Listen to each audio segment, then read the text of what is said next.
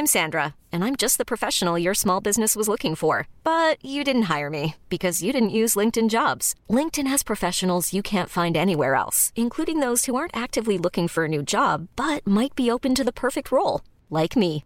In a given month, over 70% of LinkedIn users don't visit other leading job sites. So if you're not looking on LinkedIn, you'll miss out on great candidates like Sandra. Start hiring professionals like a professional. Post your free job on linkedin.com/achieve today. Bonsoir et bienvenue dans le podcast Culture PSG du lundi 26 juillet 2021. Nous allons revenir ce soir sur les, deux derniers matchs amicaux contre Augsbourg et Orléans. On fera ensuite un petit point sur le dernier amical contre Séville demain soir, mardi soir donc. Et on fera un petit mot sur le Trophée des Champions, qui est déjà le premier match officiel de la saison, qui a lieu dimanche prochain. Deuxième partie d'émission, on, on commentera les rumeurs à propos du mercato estival du PSG, comme on a fait la semaine dernière avec un, un peu un grand tour d'horizon, des questions-réponses avec les, les auditeurs et tout ça. On est quatre pour le podcast de ce soir. Normalement, Mathieu est là. Bonsoir Mathieu. Tous. Euh, nous avons normalement Simon, qui est là, l'enfant terrible. Bonsoir les amis, bonsoir les auditeurs. Et nous avons Omar, qui est normalement là aussi. Je suis là. Bonsoir à tous. Et ce n'est pas les enfants d'Omar que vous entendez crier derrière, c'est bien le mien. Ne vous inquiétez pas, le lavage de dents va bien se passer. Euh, on va attaquer tout de suite donc sur les deux derniers matchs amicaux. Celui contre Augsbourg gagné 2-1 à la dernière seconde sur un contre son camp qui restera probablement dans la mémoire du joueur qui l'a inscrit. Et le dernier contre Orléans qui était samedi puisque le Genoa s'est désisté au dernier moment. L'US Orléans nous a fait le plaisir euh, de nous affronter et a proposé une opposition d'ailleurs plutôt euh, de qualité par rapport à ce qu'on a pu voir jusque-là. Euh, est-ce que quelqu'un veut faire le pouls, des amicaux ou est-ce que je, le fais sur ces deux rencontres de la semaine? Je pense que je vais le faire. Deux rencontres assez différentes, même si en, assez différentes et à la fois assez semblables. Je pense notamment au, match contre Augs, Augsbourg et Orléans. On a encore une fois eu des compositions, ma foi, très alternatives, puisqu'on a euh, bah, des, beaucoup de jeunes, euh, très peu de pros, euh, des, des, joueurs qu'on verra peut-être même plus jamais sous le maillot du PSG, puisqu'il a, il a attendu que quand même les joueurs confirmés reviennent petit à petit. Euh, et dans le, contenu, ça a quand même été. Euh, j'ai préféré. Euh, c'est ça qui est paradoxal, c'est que j'ai préféré le match complet contre Augsbourg, qui me paraît être quand même un peu, un peu plus réussi. Mais la meilleure mi-temps du, du tas est quand même la deuxième contre Orléans, avec une équipe parisienne qui était quand même euh, renforcée en joueurs professionnels et qui ressemblait à une équipe un peu de, haut niveau. Quoi. Donc globalement, on n'a quand même pas fait des, performances exceptionnelles après. On le sait bien, ce ne sont que des matchs amicaux avec des joueurs qui sont pas du tout là pour être comment dirais-je, titulaire à moyen terme, ni même euh, dans le groupe. Mais on n'a on pas vu des matchs. Euh, enfin, c'était un peu mieux quand même, à l'exception de la première mi-temps contre, contre Orléans. C'était un peu mieux que les deux premiers. Mais on n'a pas senti non plus une, une incroyable progression, euh, tant individuelle que, que collective. Voilà, ce qu'on dit sur live, c'était difficile à regarder. Il y avait un peu de ça, effectivement, mais euh, un peu poussif aussi. On voit qu'il y a bah, les, joueurs sont, sont, très loin d'être à 100%, qu'il y a des difficultés à se trouver entre eux, qu'il y a euh, peut-être un peu aussi de difficultés euh, tactiques. On a quand même vu deux dispositifs différents dans les deux matchs. On est passé du 4-2-3-1 au plus ou moins 4-4 de losange, puisque bah, Simon et Mathieu en parlaient avant le podcast sans être totalement d'accord visiblement, j'ai pas tout suivi. Mais bref, voilà, un peu un je sais pas, j'arrive même pas vraiment à, décrire, à décrire cette campagne de matchs amicaux tellement on a vu un peu tout, tout et un peu n'importe quoi par moment. La première mi-temps contre Orléans a vraiment été très très très faible. Euh, des joueurs qui étaient perdus et tout ça. Et la deuxième a été probablement la meilleure de la préparation malgré tout, avec euh, du jeu, des, joueurs bah, forcément meilleurs qui se mettent en évidence. Donc euh, vraiment très, encore une fois, assez perplexe, pas forcément inquiet, hein, parce que ce n'est que la préparation, mais un peu perplexe sur ce qu'on essaye de faire et sur la capacité de certains à, à, saisir leur chance. Je ne sais pas, Mathieu, Omar et Simon, ce que vous en avez pensé un peu de ces, ces deux nouveaux matchs amicaux de, de, début de saison, qui étaient donc les troisième et quatrième. Je ne sais même plus qui les avait. Oui, Mathieu, oui. est venu l'heure ah, des je... aveux. Je vais pas, je vais pas parler du match d'Augsbourg puisque je l'ai pas vu, mais je crois que le match d'Orléans, de toute façon, ça serait un peu dans, dans tout ce qu'on a vu sur les, Ouais. les précédentes rencontres. Bah, après, ce qu'il faut noter, c'est que les matchs sont assez rapprochés. Euh, je sais pas si c'est habituel. Je n'ai pas forcément le souvenir de matchs comme ça qui s'enchaînent tous les trois jours en, en préparation sur les, précédents, sur les pré-saisons précédentes. Euh, c'est évident du coup que ces matchs euh, ont une, une portée de, de travail foncier qui est, qui est assez, assez forte et, et qui se note. Et je pense que les joueurs sont assez chargés en ce moment. Un travail qui, qui est lourd, qui est fait, euh, qui est fait actuellement par, par, le, par le staff. Et du coup, je ne sais pas s'ils arrivent vraiment dans des conditions de fraîcheur optimales pour, pour jouer un bon football. Et je pense pas non plus que ce soit l'objectif. Il y a aussi ce qu'il faut noter aussi, peut-être malheureusement, c'est que la, la génération de jeunes qui participent à ces rencontres, est-ce qu'elle est au niveau de celles qui euh, ont pu participer aux rencontres, par exemple en 2018, où tu avais, euh, Diaby, euh, lors de la dernière, euh, la dernière pré-saison post-compétition internationale, post-Coupe du Monde du coup, Je me permets de 2018, te ouais. répondre, c'est pas compliqué, c'est qu'en en 2018, la génération qui avait beaucoup brillé, c'était les, les, la génération 98, vo- plutôt même 99, euh, notamment euh, Diaby en tête d'affiche. Tu rajoutes 3 ans de 2018 à 2021, tu te retrouves sur la génération 2002. La génération 2002, euh, les quatre qui sont très forts, on les connaît. Euh, Kouassi est déjà parti, Aouchiche est déjà parti, Kalimundo, bah là on le retrouve, et Pembele au JO. À partir de là, tu te retrouves un peu sur le second rang, et même déjà dans ce second rang, certains sont partis. Euh, je pas de. Comment il s'appelle euh, Je pense notamment à, si je ne me trompe pas, Larkesh est un 2002, il a signé à Fulham lui aussi il y a un an et quelques. Donc tu te retrouves avec le deuxième arrière-gauche de la génération qu'on voit en difficulté, qui est, qui Teddy Allo, par- euh, pardon.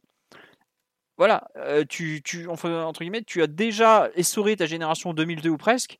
Sur ta 2003, bah, effectivement, ils sont très très jeunes et tu vois qu'ils sont en difficulté ou ils sont, ils sont quand même, euh, ils, sont pas ultra matures. C'est euh, euh, c'est Michu qui malheureusement pour lui a chopé le Covid au mauvais moment, voire 2004. Et là, 2004, on arrive sur Garbi et encore après 2005 sur ou 2006 même El Shaddai, je sais même plus, euh, 2005 je pense.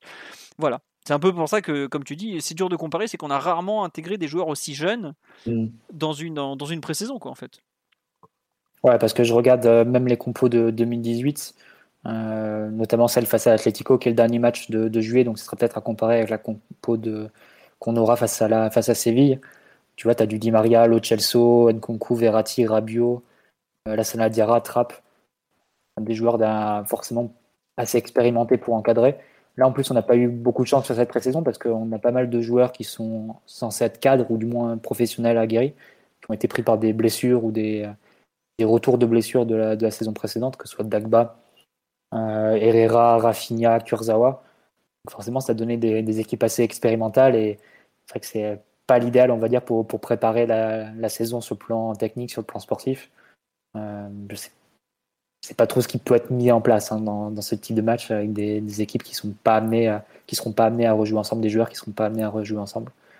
Donc euh, ouais, c'est dirais que l'objectif est essentiellement foncier euh, euh, de l'extérieur. Donc euh, voilà, faut, faut prendre avec des pincettes les, différentes conclusions, mais bon, c'est le c'est les difficultés habituelles que, les entraîneurs de gros clubs ont après ce type de, compétition d'été en plus où on a la Copa América en plus de l'Euro. Euh, et malgré tout, ben, il y a quand même une un objectif de résultat, puisque dès ce week-end, on, on, a un premier titre en jeu et on sait très bien qu'au PSG, même ce genre d'excuses de préparation un peu tronquée, d'effectifs qui ne tient pas et, et, de nombreuses absences, si tu perds le premier titre face, à, face au de Gourvenec, tu auras déjà le, le murmure et le, et le brouhaha autour, de, autour du staff. Donc, Juste un truc, les, les, tu parles de 2018. reste clair malgré tout. Et... Ouais, non, vas-y, fini. Non, mais après, Ah, fini. Non, mais en gros, c'est marrant, tu, tu parles de 2018, euh, des difficultés, tout ça. Si je me trompe pas, le deuxième club qui avait le plus de joueurs impliqués à la Coupe du Monde 2018, en nombre, c'était justement Tottenham. Donc Pochettino connaît cette situation, en fait. Il a déjà été exactement dans la même mouise, on peut appeler ça comme ça, hein, il y a trois ans, et bah, si je me trompe pas, ça c'était pas trop. Ah, ils font finale avec des champions, ouais, c'est celle-là. Voilà. Ils font une très bonne première partie de saison, par contre, à partir de janvier, ça commence un peu à, à piquer. Hein, et la Ligue des Champions est un peu en, en trompe-l'œil. D'accord. Ok. Euh, donc voilà un peu le, le, le pouls de, de, Mathieu qui ne les a pas tous vus ces matchs amicaux et oh personne lui en voudra. Hein. Euh, Simon, Mathieu ou Mathieu, non pas Mathieu justement. Simon, tu veux compléter un peu sur euh, sur les matchs. Euh, est-ce que tu veux parler effectivement de l'espèce de 4-4 de losange J'ai une personne qui m'en parle sur le live aussi notamment. Oh, tu sais, moi, récemment, j'ai plutôt été pris par euh, les JO et la Ligue 2, donc euh, du, football un peu sérieux, quoi. Parce qu'il faut quand même rappeler que les matchs amicaux, c'est quand même euh, souvent très nul, souvent pauvre en enseignement, souvent il manque des joueurs. Enfin, il y a tout un tas de choses qui font qu'on doit évidemment les regarder de loin et, en tirer des conclusions très très minimes et, et partielles. Sinon, on va pas s'en sortir dans le sens où vous l'avez un peu dit, c'est que les équipes alignées ne sont pas des équipes euh, amenés à débuter en Ligue 1 avec des joueurs qui ne sont même pas amenés à avoir une place régulière dans le groupe, voire qui ne s'entraînent même pas avec les pros. Donc là, c'est vraiment un PSG euh, bricolé au rabais qu'on voit. En plus, il manque euh, certains pros. Donc non, vraiment, match amicaux. J'ai vu, pour être très franc, 15 minutes contre Orléans, que j'ai actuellement sous les yeux.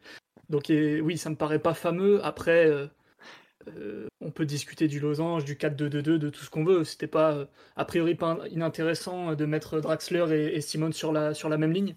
Parce que eux, pour le coup, ils ont vraiment le, profil pour occuper ces zones-là. Après, euh, je pense qu'on peut pas passer un quart d'heure à dire que c'est juste des entraînements à ciel ouvert, filmés et mis, à prix plutôt cher d'ailleurs sur certains canaux de distribution, même si là c'était Bean. Et, et, faire des débats tactiques après. Ça me paraît un peu, un peu limité, un peu compliqué. Donc euh, non, plutôt, euh, plutôt une réserve totale en ce qui me concerne sur, euh, sur ces rencontres. Et, par contre, oui, j'ai ouï dire que les jeunes n'étaient étaient pas une génération ni exceptionnelle ni très complète parce qu'il y a eu beaucoup de départs. Donc forcément, ça se voit, ça se ressent et c'est un peu compliqué pour eux. Et limite, eux, d'un point de vue individuel, ils auraient beaucoup à apprendre de, de cette campagne parce que mine de rien, ils jouent contre des pros et des équipes sérieuses, que là, Orléans, ils sont quand même venus avec la grosse équipe. On en parlait avant le podcast, mais euh, euh, Albi Touré, Talal, Soumaré, euh, Keita, bon, voilà quoi, il y a quand même des, joueurs avec, avec certaines références.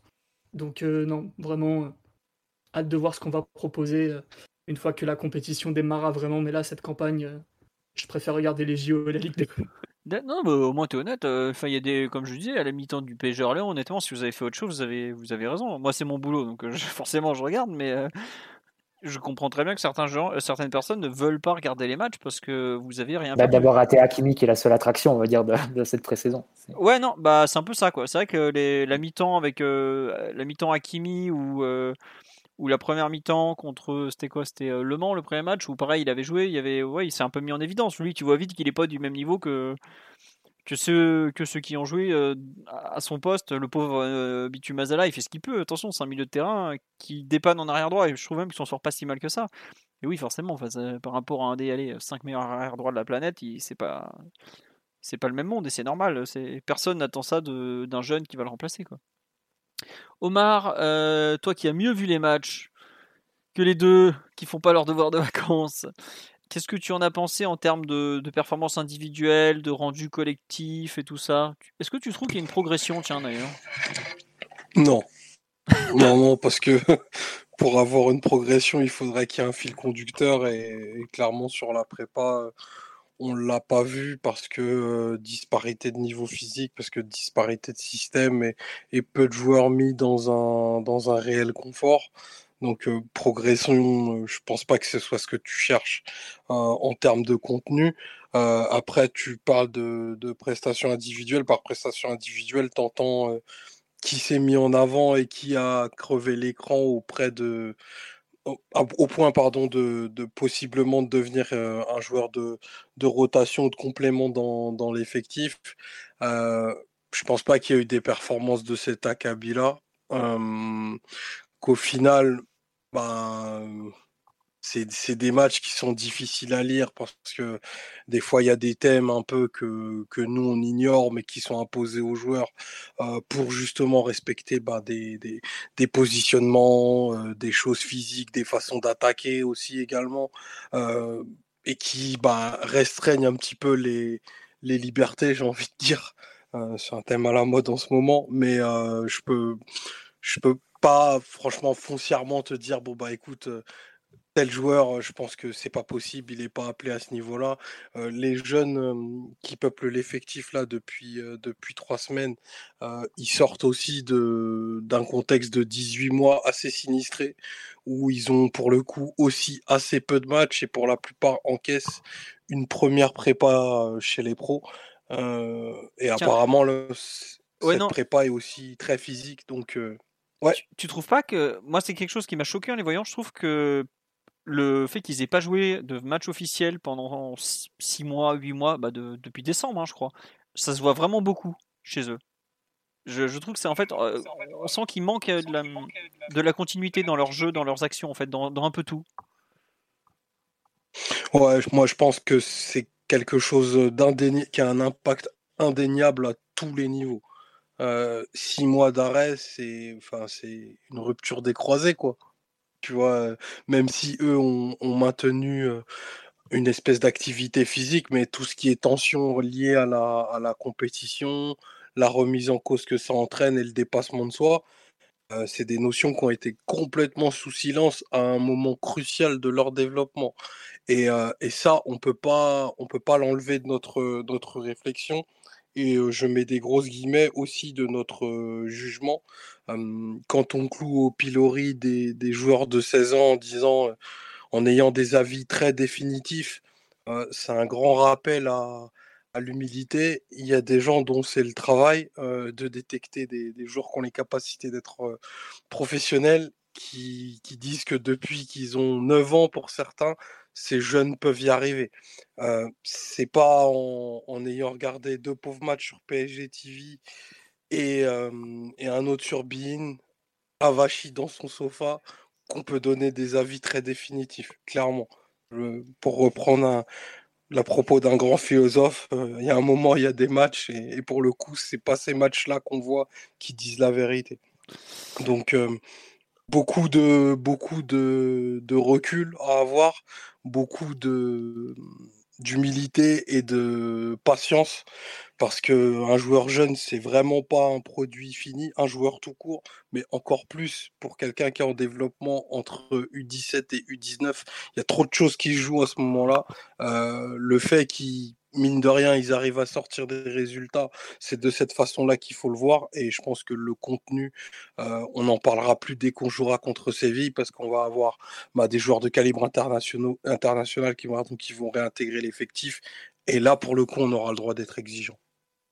Très bien. Non, mais tu, as raison de protéger un peu les, jeunes, même si euh, des fois on a été un peu dur avec eux sur les, les jugements, mais c'est vrai que c'est très très compliqué pour eux entre le, le, doute tactique, l'encaissement des charges de travail de Sebastiano Pochettino, qui est quand même pas connu pour être un tendre à ce niveau-là, c'est très très dur cette intersaison pour, euh, pour tout le monde, pour, pour Pochettino aussi. Je pense pas que ça soit, ça soit idéal pour lui de travailler. Enfin, il peut travailler quoi? Il a même pas un titulaire dans chaque ligne. Au bout d'un moment, tu fais pas des miracles avec ça. Oui, Mathieu, tu voulais rajouter quelque chose? Non, non, mais je pense que c'est important ce qu'a dit Omar. C'est plus Omar le dit du point de vue de, l'éducateur, donc euh, avec euh, une focale et une connaissance aussi de, ce que peut, peut être le développement des jeunes. Et euh, non, c'est clair qu'il faut garder beaucoup, beaucoup de recul. Euh, c'est vrai que c'est des, des, matchs où il faut, il faut prendre vraiment avec des pincettes ce qu'on voit, en fait. C'est toujours contextualiser et, dire, OK, bah, un tel a, raté cette action, un tel a raté ce match ou cette mi-temps. Et essayer de, de, voir quelles peuvent être les raisons. Est-ce que ça correspond à des, à des qualités ou des défauts qui, qui ont déjà été en vue? Euh, sur, les, sur les saisons précédentes et voir si, et si c'est le cas, voir euh, quelle peut être vraiment la marge de progression du joueur en question. C'est vrai que ce, euh, comme des vu qu'on n'avait pas eu de, de, match du PSG depuis, depuis deux mois quasiment, mm. se jeter comme ça sur, sur des performances en voulant suranalyser ou en, en voulant tirer des, des jugements définitifs, c'est clair que ça, ça, a un intérêt assez, assez limité. Peut-être que ça nous satisfait personnellement de façon très ponctuelle, mais ça n'a aucune valeur en termes d'analyse ou de, prospective sur euh, ce que peut être la carrière de, ces joueurs. Non, non, non c'est sûr. Il y a eu, enfin, il y a eu des débuts en match amicaux qui ont été euh, extraordinaires, d'autres qui ont été complètement ratés, qui mm. pourtant ne font pas une carrière. Même en pro, hein, il y a eu des débuts qui ont complètement raté. Je vous conseille de rechercher le premier match de Lilian Thuram, euh, carton rouge, penalty. Euh, bon, voilà, la carrière qu'il a fait ensuite, ça l'a pas, l'a pas trop gêné, quoi. Donc c'est, ce ne sont que des matchs amicaux. Non, je vais faire un petit tour sur le live. Il y a eu pas mal de questions. J'ai répondu dans le live, mais je vais répondre parce que c'est des questions quand même que pas mal se posent. On, on me demandait notamment pourquoi Garbi avait son nom sur le maillot alors qu'il n'a pas signé le contrat pro. Probablement parce qu'il est intégré au groupe pro depuis un certain temps et qu'il a un numéro fixe désormais. Ensuite, concernant les dates de retour, on m'a demandé. Alors, Kim Pembe est revenu aujourd'hui, alors que Vainaldoum, Danilo et Mbappé étaient revenus jeudi dernier. Donc, normalement, maintenant, la prochaine vague de retour, ça sera le 2 août. Les quatre Sud-Américains, Di Maria Paredes, Marquinhos, Neymar. Les deux champions d'Europe italiens, Verratti, Donnarumma et euh, Pablo Sarabia qui normalement doit revenir parce qu'il a été euh, éliminé un peu avant les autres, mais il est, sorti sur blessure de l'euro, surtout blessure musculaire. Donc on ne sait pas trop quand il va revenir, mais probablement le, 2 août. Euh, parmi les joueurs qui ont repris l'entraînement depuis un certain temps, il y a bah, donc Rafinha, on ne sait pas trop si, où il en est musculairement notamment, parce qu'il avait repris en avance mais surcharge musculaire. Il n'a pas joué une minute de l'intersaison là pour l'instant. On a Rico qui est préservé, qui pour cause de transfert ou de prêt imminent, sait pas exactement. On a Ramos qui, lui, en plus d'avoir été un peu ménagé ces derniers temps, a désormais mal au mollet. Donc ça, faut faire très attention parce que le mollet, on sait que c'est une, blessure qui est vraiment ennuyeuse. On a Dagba qui est toujours en train de se remettre de sa grave, enfin plus grave que prévu, en tout cas la blessure à la cheville qu'il a eue lors du match, lors du quart de finale de l'Euro Espoir qu'il a joué le 31 mai contre Mitchell Baker même si euh, de mémoire, il que ni l'un ni l'autre. Non, Dagba jouait pas backer, voilà, c'était ça. Herrera est revenu sur les terrains la première mi-temps qu'il a euh, ce week-end.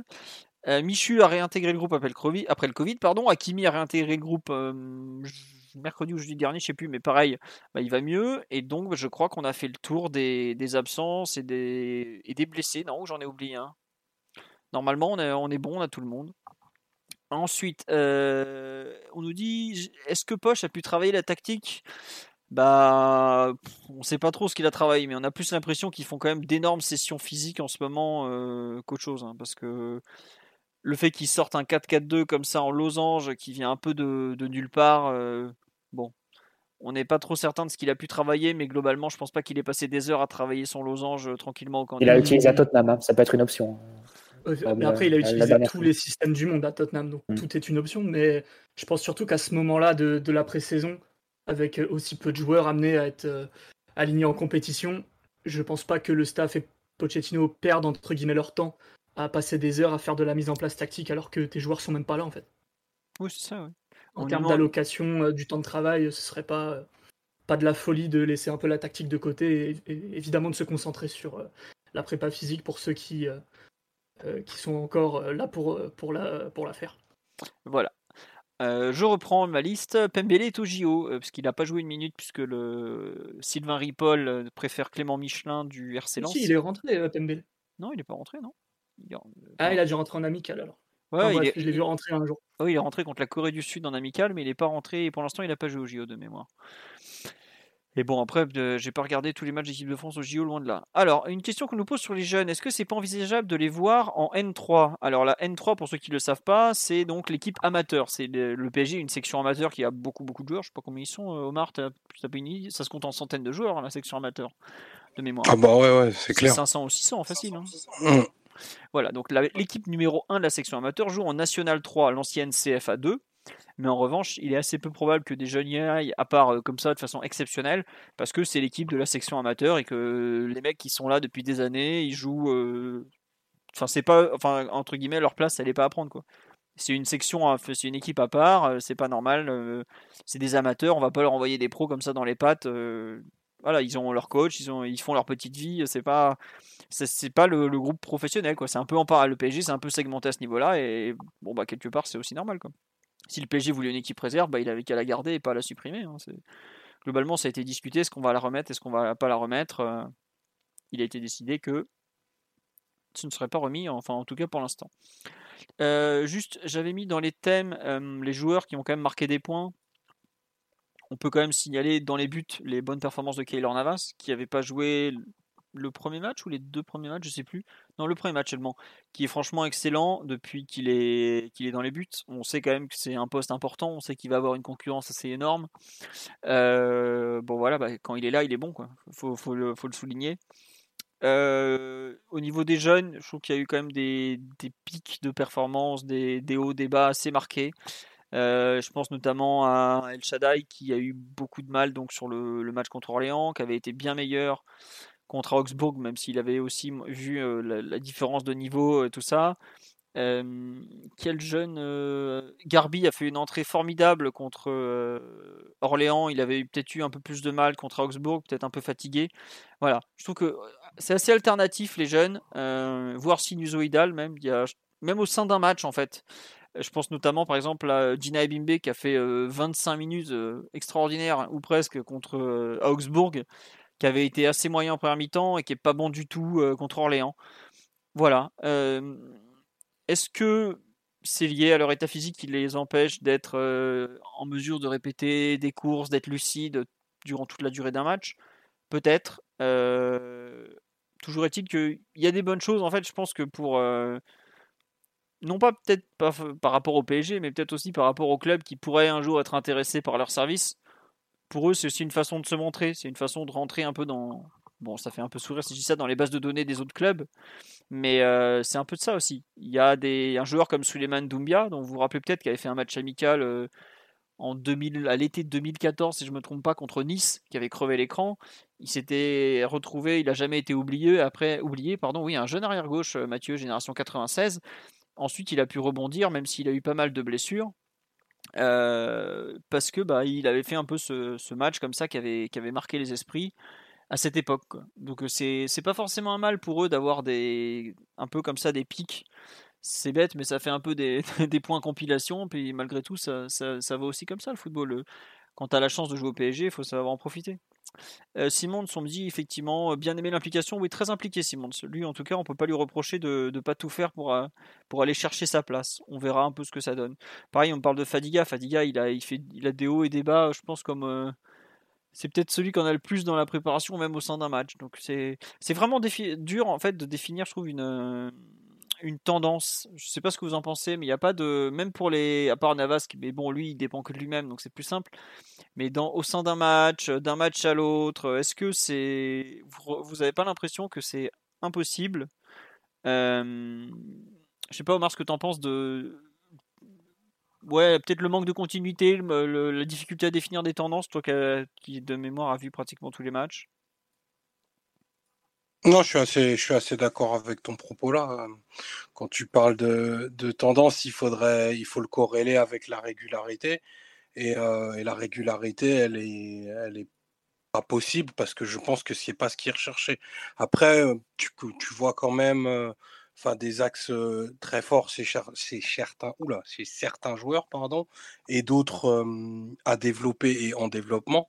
je pense que mine de rien, tu vois que, que Xavi Simon, c'est un joueur plutôt complet, qui fait bien beaucoup de choses et, et qui a clairement quelque chose à aller le chercher si tu le développes dans les 30 derniers mètres. Du moins, moi, en, en tout cas, c'est juste mon opinion, mais je pense que il gagnerait à, peut-être euh, essayer de générer un peu plus de fantaisie. Et c'est un truc que de façon tout à fait naturelle un joueur comme Garbi, par exemple, à côté, qui va peut-être euh, moins peser euh, sans ballon, qui va avoir moins de déplacements notamment, comparativement à Shimons, mais qui est totalement enfin, qui a, une grande capacité d'improvisation dans la variété de ses gestes aussi et de ses choix dans les 30 derniers mètres. Et ça, c'est une qualité c'est une qualité qui peut te ramener tout en haut. Et après, pour parler des autres, moi j'ai vraiment, même si en effet il y a beaucoup de déchets dans ce que fait Fadiga, j'ai toujours bien, bien aimé et plutôt une bonne lecture de, de ce qu'il fait parce qu'il y a beaucoup de tranchants. je trouve très concret également. Et, et pour lui, lui, là pour le coup, il a vraiment quelque chose à jouer parce que je pense qu'il a, un, a un prêt à aller chercher et il doit être suivi par des clubs de Ligue 1. Et j'ai trouvé que globalement, ben, dans, dans les 30 derniers mètres, ces ballons, il y a vraiment quelque chose quoi. Il y a vraiment quelque chose, mais après oui, c'est pas du tout, euh, c'est pas du tout fini, c'est encore un petit peu brut, mais je dirais si je devais en retenir un, c'est plutôt, c'est plus, c'est plutôt Fadiga. Après pour pour El Shaddai, franchement, je pense qu'il faut même pas en parler. Il faut le, faut le laisser, il faut qu'il retourne dans l'ombre, qu'il travaille. Et... Tiens, juste un truc sur El Shaddai. Il y a des gens qui s'inquiètent, euh, par exemple, sur le fait qu'il est, il est apparu lent.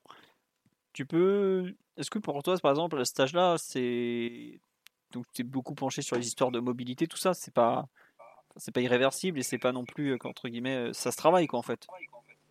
Après, il a été pris dans le dos plusieurs fois, c'est assez indéniable. je recontextualise, comme a dit tout à l'heure Mathieu, face à des joueurs qui, pour la plupart, sont beaucoup plus avancés dans la préparation.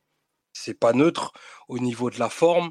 Et après, si je retourne les choses et que je vois le bon côté de la chose, c'est que c'est un défenseur qui est du coup toujours dans l'idée d'avancer, qui se positionne naturellement très haut, alors qu'il a aucune expérience et aucune maturité défensive. Donc je vais plutôt regarder ça. Après, le fait que ce soit pas un sprinter, enfin il fait, il fait quoi? Il fait un 95. Il doit faire 100 kilos. Plus que ça. Ouais, même plus. Il va, il va finir à bien plus que ça. Je sais que c'est, quelque chose qui est très cher à notre ami Mathieu. t'en feras, feras pas, t'en feras pas un sprinter d'élite. C'est pas possible. Après, euh, je, sais pas, c'est, bizarre qu'on s'arrête autant sur des qualités physiques parce que de, de tout temps, depuis de longues euh, mois et années, on fait que nous dire que le physique c'est pas important. L'important c'est qu'il aille vite dans sa tête. Et quand je le vois jouer, il a l'air d'aller plutôt vite dans sa tête. En tout cas, il fait des bons choix. Donc, il se fera prendre une fois, dix fois, quinze fois. Eh ben, tout, ira l'équipe autour pour compenser ça. Pour moi, ça, c'est, c'est pas très grave en vrai.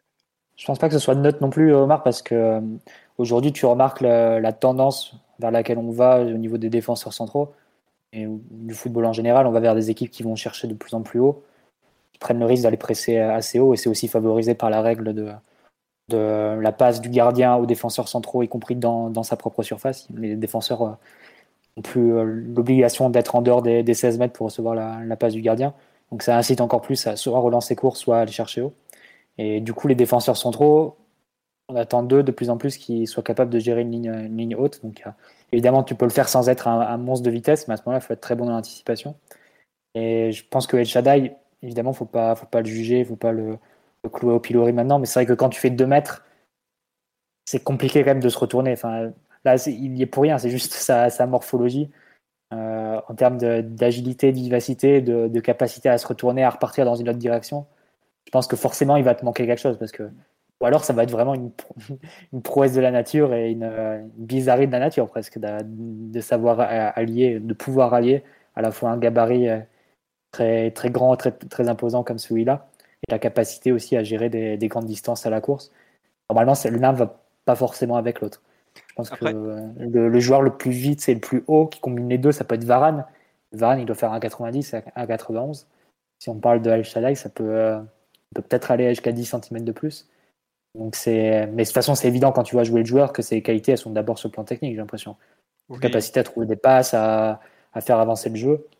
Enfin, c'est plus ça qui me, qui me saute, euh, qui me saute vraiment aux yeux.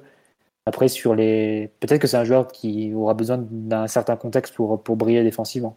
C'est clair qu'il faut y aller vraiment, vraiment doucement avec, euh, avec un joueur comme, comme El Shaddai. C'est sûr que forcément tous les projecteurs sont, sont braqués sur lui parce que c'est forcément c'est un gabarit qu'on remarque, c'est un joueur qui a été surclassé très, très jeune, très tôt. Mais il faut y aller vraiment, vraiment doucement parce que euh, quand tu fais ce, gabarit-là en football, euh, bon, il faut, faut être prudent, il faut être introduit dans le bon contexte faut être pas jeté euh, face à n'importe quel adversaire tout de suite. Il euh, faut, être vraiment prudent parce que des exemples de joueurs aussi grands à un poste qui n'est ni gardien ni attaquant pivot, qui font une bonne carrière, il n'y en a pas des masses. Donc faut vraiment être très euh, prudent, pas à pas, l'intégrer au bon moment et pouvoir le, faire travailler sur les, sur les aspects à la fois qui sont ses faiblesses aujourd'hui et, celles et les aspects qui correspondent et qui sont les conséquences en fait de son gabarit pour qu'on ait le joueur le plus, le plus complet possible et que puisse ne pas souffrir de, de ce qui peut par, ailleurs, peut par ailleurs être euh, ses qualités. Après, il y a un truc très simple, tu vois, par exemple, là, il a paru vraiment euh, dépassé sur la gestion de la profondeur, mais il y a un truc tout bête, c'est que euh, il a tendance à être un peu arrêté au départ, en fait. Être au départ de l'action, il, il, subit l'action avant de l'anticiper. Le simple fait d'être en mouvement déjà, parce que, bah, comme tu l'as dit, il faut quand même déplacer 2 mètres et 100 kilos. Mmh rien que ça, tu, peux vite euh, gagner. Euh, voilà, ce qu'on me dit sur la live, il, il travaille en, motricité, en réflexe. Euh, le fait de prendre plus vite les décisions, notamment, ça va beaucoup, beaucoup, beaucoup l'aider. Là, ce qui a fait la différence, c'est qu'il était comparé à un joueur, bah, en plus, je ne sais plus comment il s'appelait l'avancement, prêté par Rennes, donc c'est un joueur qui est quand même plutôt un potentiel Ligue 1, qui va vite, et il partait contre, contre El Shaddai qui était arrêté. forcément, ça crève les yeux. C'est tout était, enfin le, comment dirais-je, le, rapport visuel était forcément très en sa défaveur. Après, il, voilà, il a 16 ans, il va grandir. Euh, je veux dire psychologiquement, grandir. Je pense que physiquement, il grandira plus beaucoup. Et c'est heureusement pour lui. Enfin, au bout d'un moment, dans le foot, ça reste être trop grand, c'est pas forcément un, atout, quoi. Mais c'est vrai qu'on me donne. Ça, se joue avec les pieds, et le, ballon est au sol. ouais, voilà. Bon, quand tu, quand tu le mets, si tu le mets face à un, Alexis Sanchez, un Agüero de, de, la grande époque, un petit gabarit comme ça, vif d'un mètre 70, on doit être vraiment euh, très, très patient et surtout très attentif à pas le mettre face à en un contre un ou dans des, situations vraiment périlleuses pour lui où son gabarit peut, lui, peut, le, peut le mettre à défaut. C'est généralement quand tu fais 2 mètres ou quasiment 2 mètres en, football, tu es vraiment à des postes statiques. Tu es un gardien ou tu es attaquant pivot, style Lassina Traoré ou, ou Peter Kohler ou autre. Et euh, Ziggy, etc. Donc, euh, c'est faut vraiment. C'est un piège aussi parce que tous les, projecteurs sont braqués sur lui. Et il euh, faut vraiment veiller à pas lui mettre une pression trop excessive. Parce que comme c'est un joueur qui sort du haut, tu vas forcément le monter euh, peut-être trop haut et euh, en oubliant peut-être des, caractéristiques qui sont évidentes comme les conséquences de son gabarit et pour lesquelles il faut aller vraiment très doucement et avec beaucoup de patience. Comment il s'appelait le milieu de Schalke là, un Hollandais Orlando quelque chose là euh, Vous vous rappelez pas? Il était Orlando Engelard, voilà. Engelard. Il mesurait combien? Il faisait au moins 1m80. Ouais, 1m96, il faisait, il faisait, pas loin de 2 mètres, hein, mais tu prends Nzonzi, hein, Nzonzi il fait pas loin de 2 mètres aussi. Et il est, il est très fin, il a des, des petits appuis. Après, bien sûr, à bouger. Il ne doit pas courir vers son but, par contre. Bah, très peu, mais c'est pour ça que c'est un sport collectif. Tu, tu compenses. Après, euh, franchement, euh, des, des, des, morphotypes comme Al Shaddai, on en a parlé un certain nombre de fois avec Mathieu, il va y en avoir de, de plus en plus. Vraiment de plus en plus. On va, on va devoir s'habituer à, à voir des joueurs qui, qui dépassent allègrement le mètre 95. Et pour le coup, El Shaddai, il a, des, il a vraiment des super pieds. Donc, euh, tu t'en passeras difficilement. Parce qu'en effet. ne joue pas euh, Sentinelle, Omar? Hmm, Je sais pas. Il a des super pieds, qu'il a de la finesse, qu'il sent bien le jeu, qu'il est pas très mobile et que c'est une tour comme ça. Pourquoi t'en fais pas un Zonzi plutôt que d'en faire un, un Varane? Parce que ça viendra, ça viendra peut-être. Hein. Ça viendra peut-être. Hein. Après, on, il, a, il, a, il a à peine 16 ans. C'est pas défini qui, qui s'arrête en défense centre. Je crois que c'est Louis euh, qui disait quand il était encore au centre de formation que euh, El Shaddai pourrait être une, une sentinelle absolument exceptionnelle. Selon quelques ajustements. Quoi. Parce que ça, là, sur le sur live, on me donne quelques exemples. On me, parle de Mertesacker qui faisait près de 2 mètres, qui a quand même fait une super carrière. On parle de Niklas Zule. Il y a une énorme différence entre Niklas Zule et El Shaddai, c'est que Zule, sur 10 mètres, est un, c'est limite un sprinter. Il, a une vitesse qui est hors norme. Enfin, son, son rapport vitesse-gabarit est hors norme.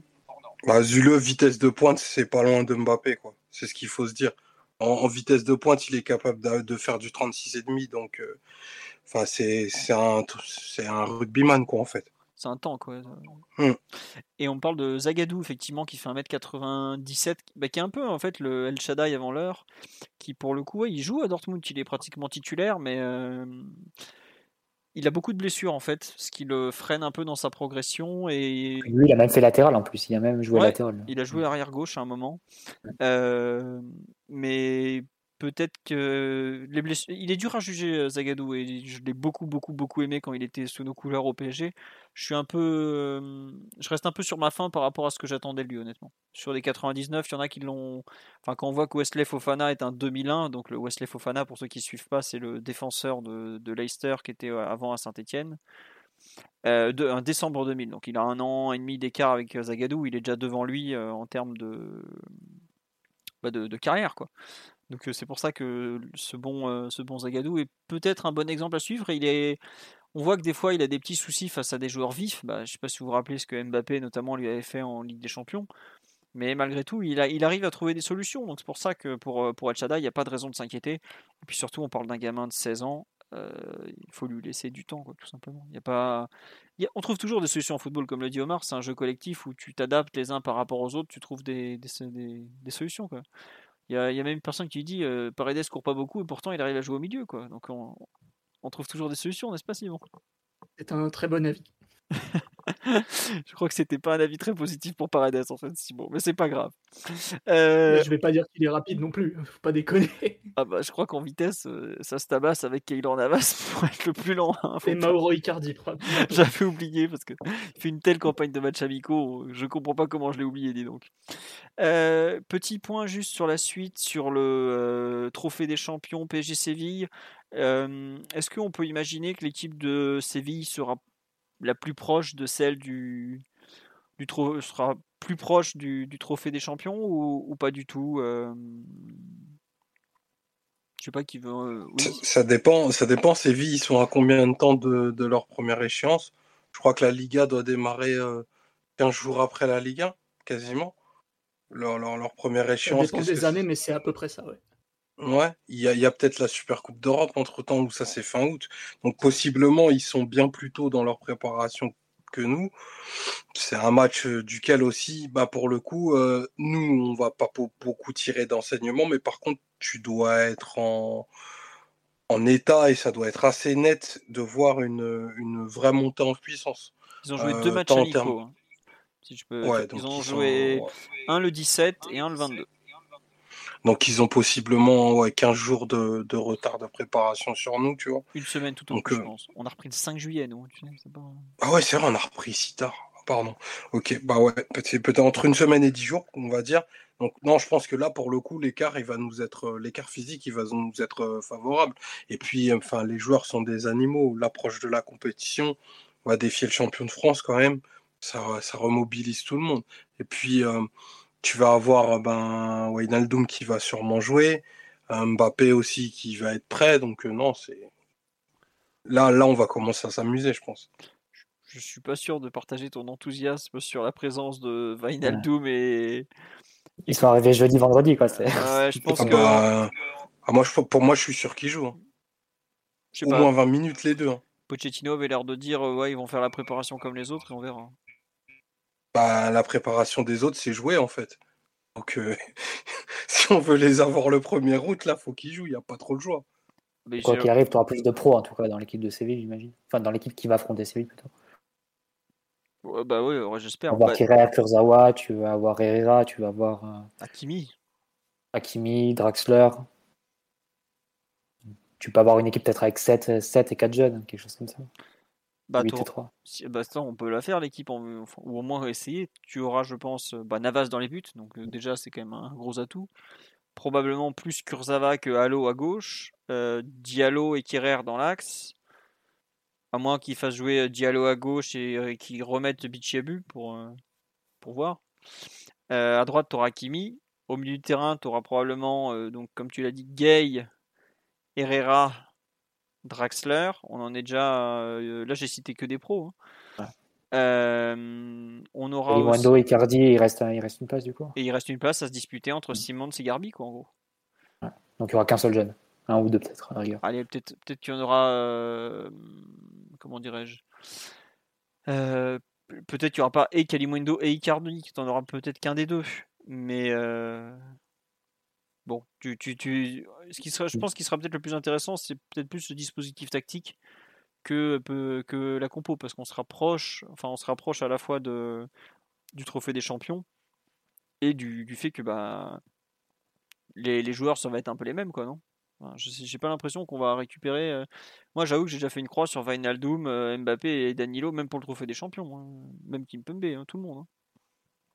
Je sais pas, euh, Mathieu ou Simon, ce que vous en pensez, vous, sur les, les Tu peux les avoir sur le banc ou dans le groupe, mais c'est vrai que commencer pour le trophée des champions, ça paraît peut-être un peu, un peu court. Parce qu'il y a un trophée en jeu, si c'est un match amical, peut-être que tu les ferais jouer parce qu'ils auraient 7-8 jours de- d'entraînement dans, dans les pattes. Mais pour un trophée en jeu, je pense que c'est plus logique de, de laisser sur le terrain des joueurs qui ont une phase de préparation un peu plus longue et qui ont été programmés pour monter, monter en puissance jusqu'à ce match. Et malgré tout, si, on fait la compo que, que tu as donnée à l'instant, Philo, ça reste une équipe où, bon an, mal an, tu as des joueurs pros et tu peux présenter malgré tout. Non mais ouais, j'ai lu des c'est catastrophique et tout ça.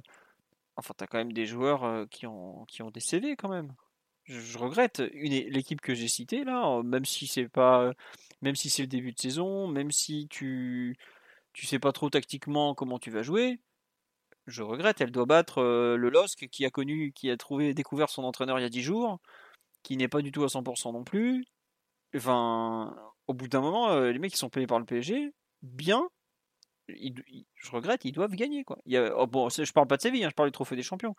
Mais si t'es pas foutu avec quand même une équipe où tu as malgré tout des internationaux, enfin il y a pratiquement que ça même. Alors certes, ils n'ont pas été convoqués dernièrement pour certains. Certes, certains ont pu avoir peu de, peu de cap, mais quand même, on parle de, joueurs d'un certain standing qui, bah, qui, qui, sont quand même payés pour être bons, faut le rappeler, tout simplement.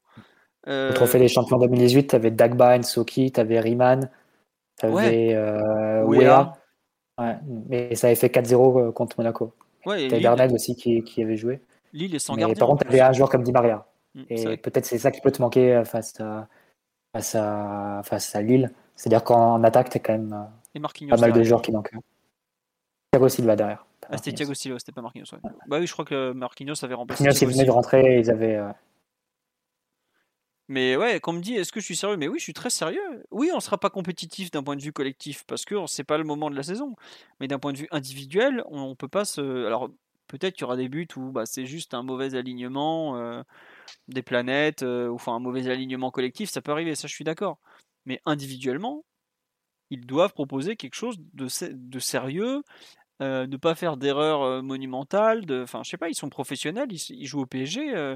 pour une fois qu'il faut, pas être, faut pas être hypocrite quand tu quand es au PSG, tu, tu, joues pour les titres et, et, si on perd un titre face à Lille, enfin faut pas faut être assez sûr que toutes les réactions sur Twitter ou vous-même tous ceux qui nous écoutent sur live ce soir personne sera content et on, commencera à tailler Pochettino et les joueurs et tout le monde. Donc, euh, ça faut pas être hypocrite. On sait très bien que ça se passera comme ça si tu perds un titre face, face au Lost de, Gourvenec, quelles que soient les excuses ou circonstances atténuantes. Non, mais c'est ça. Enfin, quand on a perdu la finale de Coupe de France contre Rennes avec une demi-équipe qui était sur une jambe parce qu'on avait des blessés dans tous les sens, après le match, personne n'a parlé des blessés, personne n'a parlé du fait que le machin revenait de blessure, qu'un tel avait la cuisse en. Euh, c'est comme ça, c'est un match officiel tu dois, répondre, c'est tout. C'est le sport de niveau et c'est comme ça en plus. Il n'y a pas besoin de se prendre la tête. Hein. Euh, juste, question sur le live. Euh, est-ce qu'il est possible de voir Michu jouer quelques minutes demain? Euh, oui, on, lui souhaite en tout cas de jouer un peu contre Séville parce que c'est un peu le grand absent de la préparation. On a beaucoup vu Garbi, Simons, mais l'autre qui jouait, qui aurait dû jouer gros sur cette préparation et qui pour le coup avait largement de la place, c'était le petit Edouard Michu et malheureusement il a chopé le Covid au pire des moments. Donc on espère pour lui vraiment qu'il pourra jouer. Euh, voilà, c'est tout. Euh, juste ça. On nous dit rien que pour Olivier Létang, il faut gagner. Bah, surtout, le, j'espère que les joueurs du PSG ont quand même un peu d'amour propre et veulent battre l'équipe qui les a privés du titre aussi. Quoi. C'est quand même. Euh, enfin, je sais pas si on se rend compte la honte que c'est. l'étranger, certains ont toujours du mal à comprendre que le PSG puisse perdre contre Lille, qui n'a pas fait un exploit européen. Si, ils en ont fait un, ils sont allés gagner à Milan l'année dernière 3-0. Mais bon, quand ils ont vu les résultats, Bon. Voilà quoi. C'est, en, étant le PSG, tu peux pas te permettre de, perdre deux titres consécutifs contre le LOSC, quoi. C'est, juste ça. Après, oui, Mathieu, comme tu dis, c'est pas, c'est pas les plus motivés qui vont jouer le match. Les Draxler, Kurzawa, Icardi, on peut pas dire qu'ils aient la compétition dans le sang, mais même un peu. Il n'y a, pas les, a pas les meilleurs compétiteurs du groupe, on va dire. Il n'y a pas les leaders, les, je sais pas, les Marquinhos, Di Maria, Neymar, les Mbappé évidemment. Les joueurs qui tirent un peu tout le monde vers le haut et et euh, qui peuvent euh, sauver une prestation un peu moins bonne de, certains joueurs. Bon, ça, certains seront face à leur responsabilité, comme ça tu. Ah bah totalement. Non, après c'est cool, c'est qu'on on parle effectivement de Hakimi sur live qu'on a à peine, euh, on a à peine évoqué dans ce podcast. Oui, pour lui aussi, c'est l'opportunité de gagner un nouveau titre, parce que bah à Dortmund il en a pas gagné beaucoup, puisque bon voilà. à, l'Inter il en a gagné un, bon, un beau titre, mais sinon lui aussi a, il a quelque chose à aller chercher. Bon, Florenzi, son palmarès vide n'est plus là, mais pour le coup, il y en a certains qui ont des choses à aller chercher. Est-ce que vous voulez rajouter quelque chose sur ce premier match de la saison, ce trophée des champions? Ah oui, une personne qui a vu le LOSC dernièrement me dit qu'ils ont des difficultés dans le jeu offensif. Euh, je crois que c'est ce qu'ils ont joué Porto, ils ont perdu 2-0 hier soir, donc dimanche soir. Ils ont surtout des gros problèmes au poste de gardien, puisque euh, ils ont un dénommé Léo, Jardim dans les buts, qui n'est pas l'ancien entraîneur de Monaco, qui était prêté à Boavista l'an dernier, et qui visiblement n'est pas du tout au niveau, d'où le fait qu'ils cherchent un gardien. On a parlé de Olsen de la Roma, qui est pas très très bon non plus, et là, aux dernières nouvelles, ce serait plutôt euh, Rico, qui se dirigerait pour, euh, vers le vers le LOSC, qui aujourd'hui apparaît comme le favori, puisque bah, les pistes turques sont évidemment euh, comment dire, pas très très fiables, comme toujours. Donc voilà. Euh, oui, euh, Florenzi a gagné la Coupe de France, il a gagné le Trophée des Champions aussi, mais quand il a gagné le Trophée des Champions en janvier dernier, Florenzi, c'était son premier trophée en tant que, footballeur professionnel. Et on me dit qu'Akimi a gagné la Ligue des Champions. Pour gagner Ligue des Champions, faut, pour moi, il faut jouer la finale, ou au moins jouer un petit peu. Ah, c'est plus le cas, c'est plus le cas maintenant, mais c'est vrai que tu as raison. Non, non, mais euh, c'est pas contre lui, mais c'est comme si tu as, tu as des joueurs qui étaient les cinquièmes gardiens, ou à l'époque c'était le troisième latéral du Real. Tu peux pas lui dire qu'il a gagné des champions. Même lui, je pense qu'il considère qu'il l'a pas gagné. Ah, c'est clair. Normalement, même faut être sur la feuille de match, mais maintenant il donne, euh, il donne. Euh, bah, tu vois bien qu'il donne 40 médailles, donc il l'a eu, il a eu le droit de toucher la coupe aussi. Mais c'est vrai, tu as raison. Éthiquement, ça devrait être comme ça. Après, il y a la Coupe de France qui est encore plus stricte, qui dit qu'il n'y a que si tu as joué la finale que tu as droit à ta médaille. Enfin bon, ça, c'est pas exact. Les règles ne sont pas tout à fait définies. Donc euh, bon, c'est toujours un peu pareil. On me dit que le LOSC, c'est plus le LOSC de la saison dernière. À cet instant, le LOSC a perdu euh, deux joueurs qui étaient un sous-marin. Ils ont perdu le coach. oui, ils ont perdu le coach, mais je veux dire. Euh, ils ont perdu un gardien et un joueur de champ, c'est tout. Hein. Ouais, voilà, c'est ça. Hein. Par rapport à ce qui était prévu, ils s'en sortent bien. Hein. Donc c'est pas non plus le grand exode qui est annoncé. Bon, il aura lieu après, il hein, n'y a aucun doute. Hein, on connaît la maison, mais globalement, c'est pas une équipe très très différente. ils ont re-signé José Fonte, le capitaine, qui était pas sûr de rester.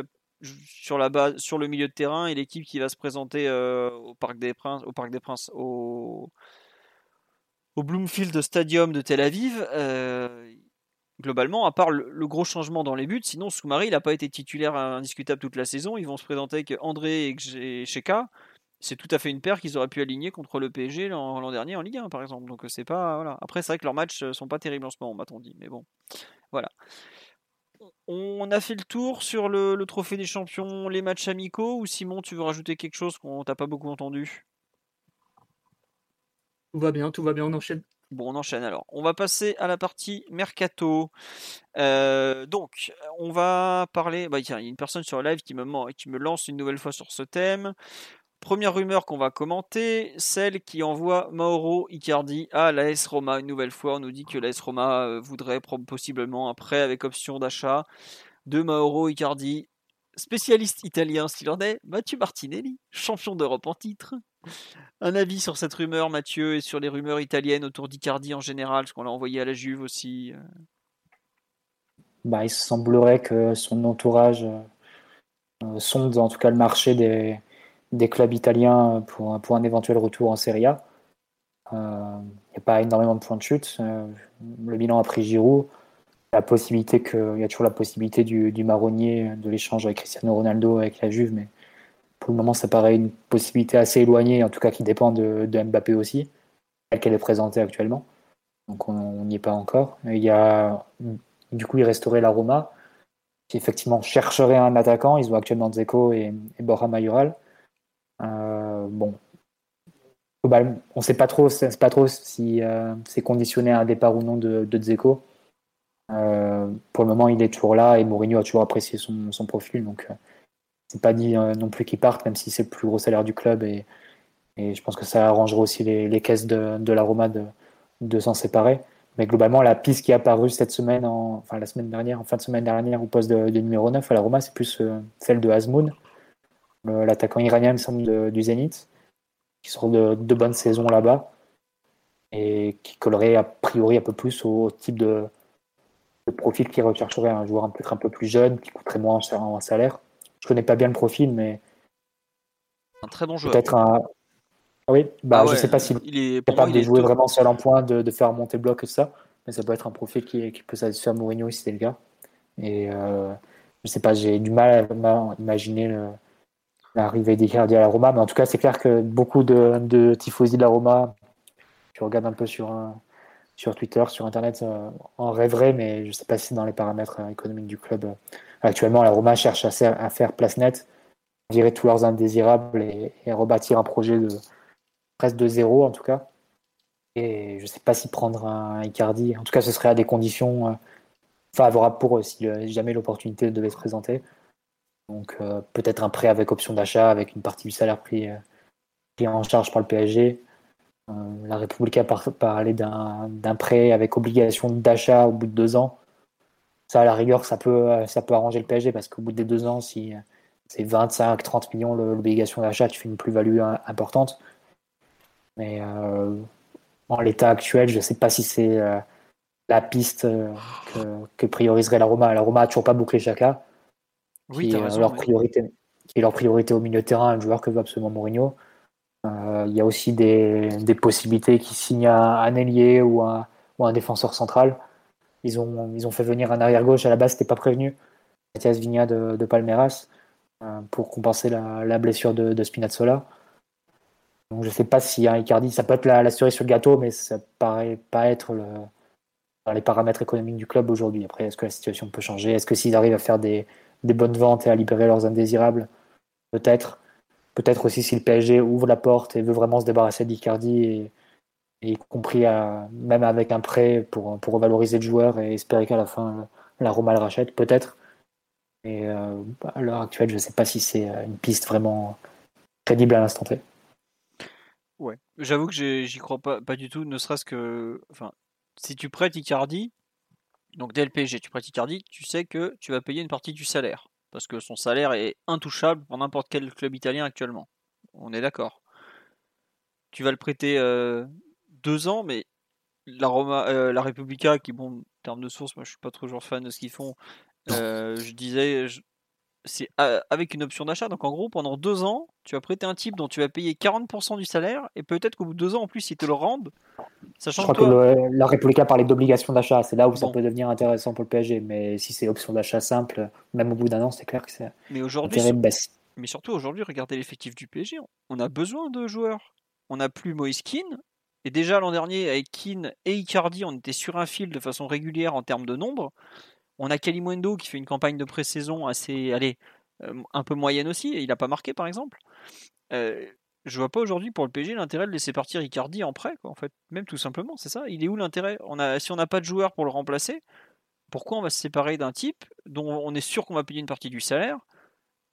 Bah, Il y a un problème de nombre, tout simplement. Et puis même, euh, je sais que je l'ai critiqué, que je le trouve pas, pas du tout au niveau d'un point de vue professionnalisme, même de façon assez scandaleuse.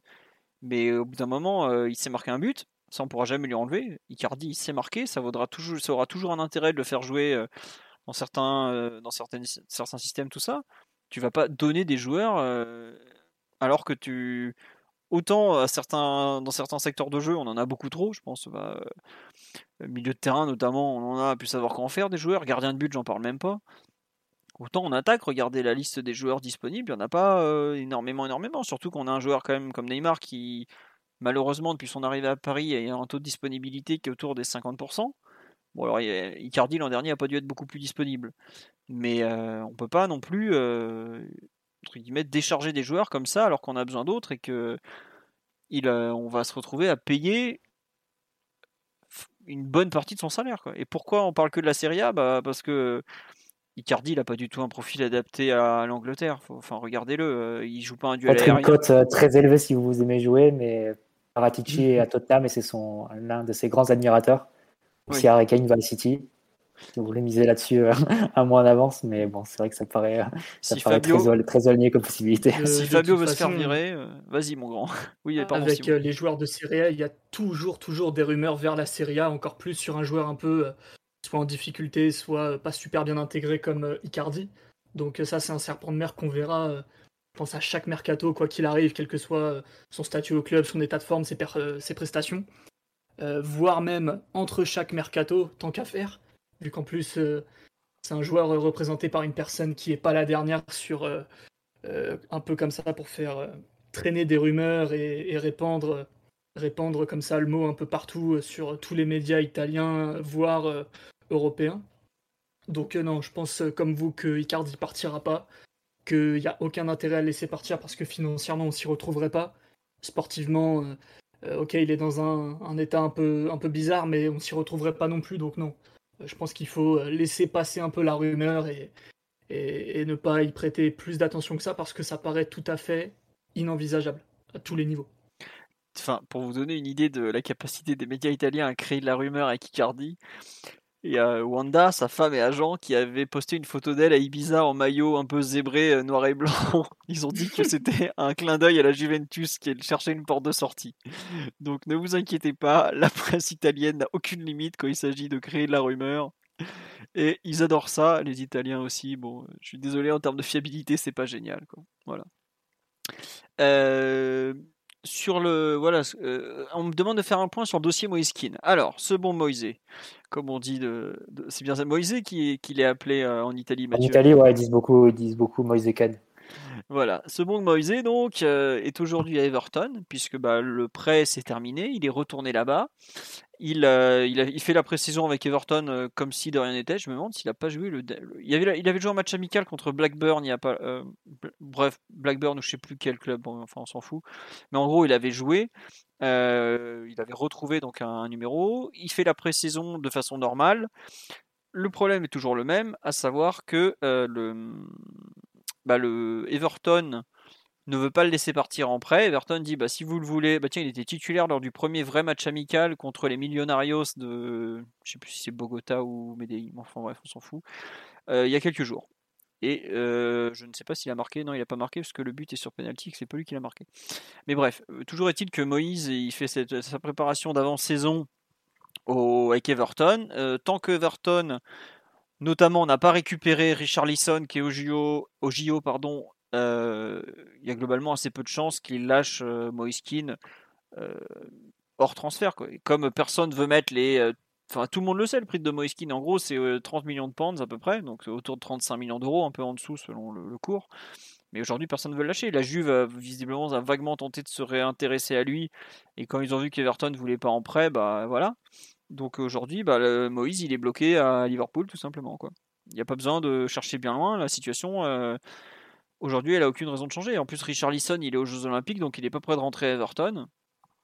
Et il faudra voir dans quel, euh, comment dirais-je, dans quel état il va rentrer et à quel point euh, Everton est prêt à lâcher euh, Keane. Il faudra voir aussi sa pré-saison. Visiblement, le joueur a toujours envie de rentrer à Paris. Ça, c'est un point important. Sa volonté, il veut rentrer que à Paris. Mais globalement, ça sera un dossier qui va se, régler sur la fin. Voilà. je ne sais pas si Mathieu Omar ou Simon ont quelque chose à rajouter sur sur ce dossier, mais je, ne pense pas que vous vous amusiez à lire le Liverpool Echo tous les matins, comme j'ai pu le faire la semaine dernière. Effectivement. Euh, on nous parle de la rumeur Lingard. Oh là là, c'est une rumeur anglaise qui revient à peu près tous les trois mois parce que Jess Lingard n'a plus d'avenir à United et qu'il faut lui trouver un autre club. Donc ça sera West Ham probablement. Euh, ou autre, mais en tout cas oubliez la rumeur Lingard au PSG. Aujourd'hui, elle a aucun sens. Euh, c'est pas le PSG a déjà trop de milieu de terrain. C'est pas, c'est un, un bruit qui avait tourné il y a, en janvier dernier quand il cherchait un club. Et comme là, il est de nouveau, euh, enfin qu'il n'a pas pu rester à West Ham, euh, bah voilà pourquoi vous l'entendez de nouveau cette rumeur. Et pareil, il y en a une autre, là j'ai vu passer cet après-midi, qui est un vieux bruit qui a été ressorti des, fagots, je sais plus ce que c'était. Enfin bref, il y a souvent des vieilles, je vois c'était peut-être Dele Ali, mais voilà, le PSG a fait signer euh, pour jouer dans ce rôle un peu de milieu qui s'insère très haut sur le terrain. Les, les Lingard, les Dele Ali, tout ça, vous, vous oubliez pour, pour ce mercato. Dans les autres questions, on, a quand même le dossier Pogba qui a évolué plutôt favorablement. Il y a quand même eu des, des développements qui sont largement en faveur du PSG. On me dit de passer à la pioche, mais je passe à la pioche. C'est bon, j'ai écrit dessus il n'y a pas longtemps en plus, parce que même si j'étais très peu optimiste la semaine dernière, je le suis un peu plus cette semaine. Donc on a les premières négociations, les premiers échos des négociations entre le PSG, euh, entre le PSG, entre Mino Raiola, euh, l'agent de Pogba et Manchester United. United a quand même, on sait pas, tous les médias anglais sont pas d'accord entre eux, mais il, y aurait, il aurait refusé la première proposition de prolongation ou il n'est pas du tout chaud pour euh, prolonger. Toujours est-il que ce qui se dit euh, côté anglais, c'est que United a clairement ouvert la voie à une, euh, comment dire, à une, à une vente, tout simplement, parce qu'ils ont bien compris que Pogba ne prolongerait très probablement pas, que United a besoin d'argent pour financer son mercato, comme l'a expliqué Mark Ogden de ESPN aujourd'hui. Donc maintenant, bah, il va falloir attendre que les, comment dire, que les choses se décantent un peu, puisque bah, il faut que le PSG formalise un peu son, comment dire, son offre, voire fasse une offre, voire sonde le terrain. Enfin, globalement, il faut que les deux clubs se parlent maintenant, puisque jusque-là, c'est beaucoup passé par euh, l'agent directement, donc. Et aujourd'hui, il bah, faut, faut, faire avancer les choses. Euh, Mathieu Omar Simon, un peu sur l'avancée de ce dossier Pogba, euh, surpris, pas surpris, désormais en attente, dossier au long cours, on est d'accord ou Qu'est-ce que vous en pensez? On espère. Hein. beaucoup beaucoup d'espoir que cette opération se fasse. En effet, lundi dernier, quand on s'est parlé, il y avait des, des bruits qui, qui faisaient état d'une prolongation avec un, montant de salaire qui avait filtré autour de 22 millions d'euros et d'une proposition de contrat assez massive de, de Manchester. Si revirement il y a eu, c'est plutôt un signe favorable parce que j'ai cru lire aussi que le, le PSG en l'état, et c'est d'ailleurs pas une surprise, est le seul club euh, bah, capable d'encaisser et de, et de produire une telle opération. Donc, euh, ben, je pense que le, Manchester a l'air de, faire une stratégie inverse de ce qu'on fait pour, euh, pour Mbappé, à savoir, si pas de prolongation, c'est mise en vente immédiate du, du joueur. Et si mise en vente il y a, ben, Rayola travaillera avec les, personnes avec qui il a l'habitude de travailler et qui sont plutôt des bons payeurs. Donc, ça sera, ce, serait une, une, un pas de plus vers vers Pogba au Paris Saint-Germain, ce qui, en l'état, est quelque chose d'absolument dingue. De se dire que on va possiblement finir l'été avec euh, Pogba au PSG, même en le disant comme ça, euh, à froid, je, c'est vraiment un truc incroyable. Donc, euh, on attend, on attend et on espère. Et il est bien entendu le bienvenu au club. Ah oui, ah pour oui. ceux qui en douteraient. Non, cette histoire de banderole incroyable. Euh, enfin, je, franchement, j'ai, je suis quand même un peu intéressé à l'histoire des banderoles et l'histoire du PSG et tout ça. C'est à ma connaissance la première fois qu'on a une banderole sur une rumeur mercato. Enfin, sur un joueur qui n'est pas encore au PSG. Parce que par exemple, on avait eu, on a eu donc quand 5 qui est arrivé de l'OM et qui était très marqué Marseille en, à l'été 2000, il y avait eu des banderoles euh, contre lui. Euh, il y avait notamment une banderole Luxin 100% parisien, Mission Impossible, parce qu'à l'époque euh, le film venait de sortir, enfin une des, un des épisodes du film. Il y en avait une autre, je me souviens plus où elle était.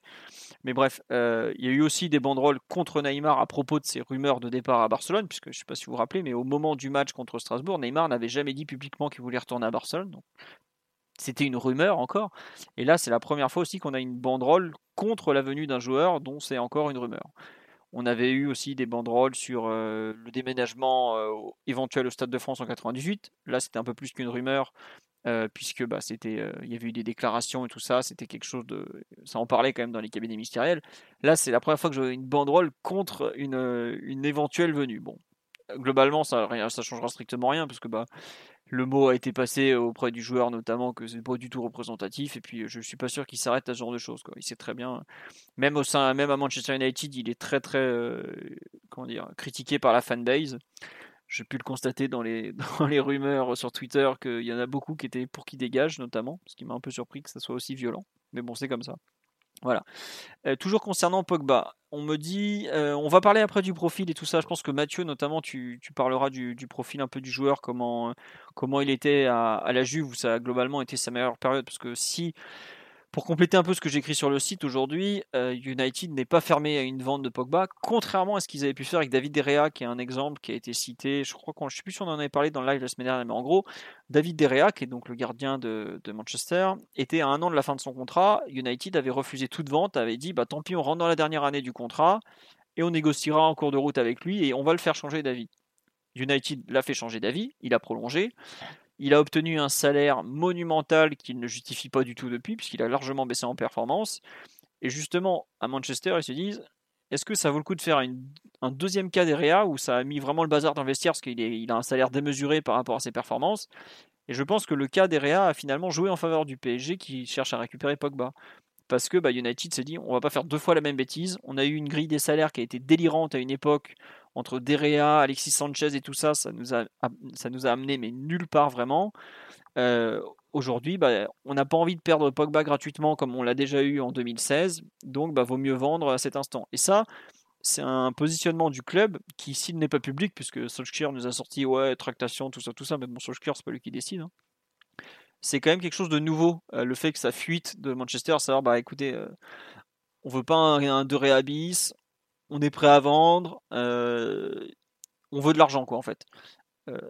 ça, c'est vraiment quelque chose qui n'avait pas du tout fuité jusque-là. Et là, cette semaine, euh, ça c'est quand même dans les médias anglais notamment, où l'idée d'un départ était beaucoup beaucoup moins répandue. Il y a ça a vraiment eu une bascule en milieu de semaine. Là maintenant, ça parle vraiment sincèrement et sérieusement d'un départ, entre autres pour finir le mercato, puisque là après Sancho et Varane, globalement, s'ils veulent continuer à acheter des joueurs, euh, il va falloir vendre. Quoi. Et ils sont comme nous, tous leurs indésirables, personne n'en veut. Donc euh, au bout d'un moment, tu vends les joueurs qui ont de la valeur et que tu es prêt à sacrifier. Donc, pour le PSG, a, on ne sait pas trop qui c'est, mais globalement, euh, United est un peu comme nous, à avoir 7-8 noms intouchables, et le reste bah, que personne ne veut parce qu'il coûte trop cher et parce que les joueurs sont pas super décidés à, s'en aller. Euh, on parle de Kanté, mais oubliez, euh, Kanté, ça n'a aucun sens. Et Correa, on en a parlé il n'y a pas longtemps, globalement, c'est une rumeur qui n'a pas de sens aujourd'hui. Voilà. Mathieu, tu me demandes quid de la volonté du joueur, notamment est-ce qu'il voudrait rester pour jouer à la Champions League avec Varane? Bah, Je me suis aussi interrogé sur ce point mais visiblement, euh, ça n'a pas l'air d'être euh, un point qui compte, à ses yeux en tout cas. Parce que j'ai l'impression que. Euh, ce qui est marrant, c'est que tu as un jeu de trois internationaux majeurs de l'équipe de France en fait, dans l'eau. Avec Varane qui pourrait rejoindre Pogba à United, et Pogba qui pourrait rejoindre Mbappé à Paris. Et est-ce qu'il rejoindrait Paris si Mbappé veut aller au Real? Enfin, j'imagine qu'ils doivent se parler hein, pour les trois, donc sans dire que leur décision est corrélée ou non, parce que tu peux pas avoir les trois réunis dans le même club.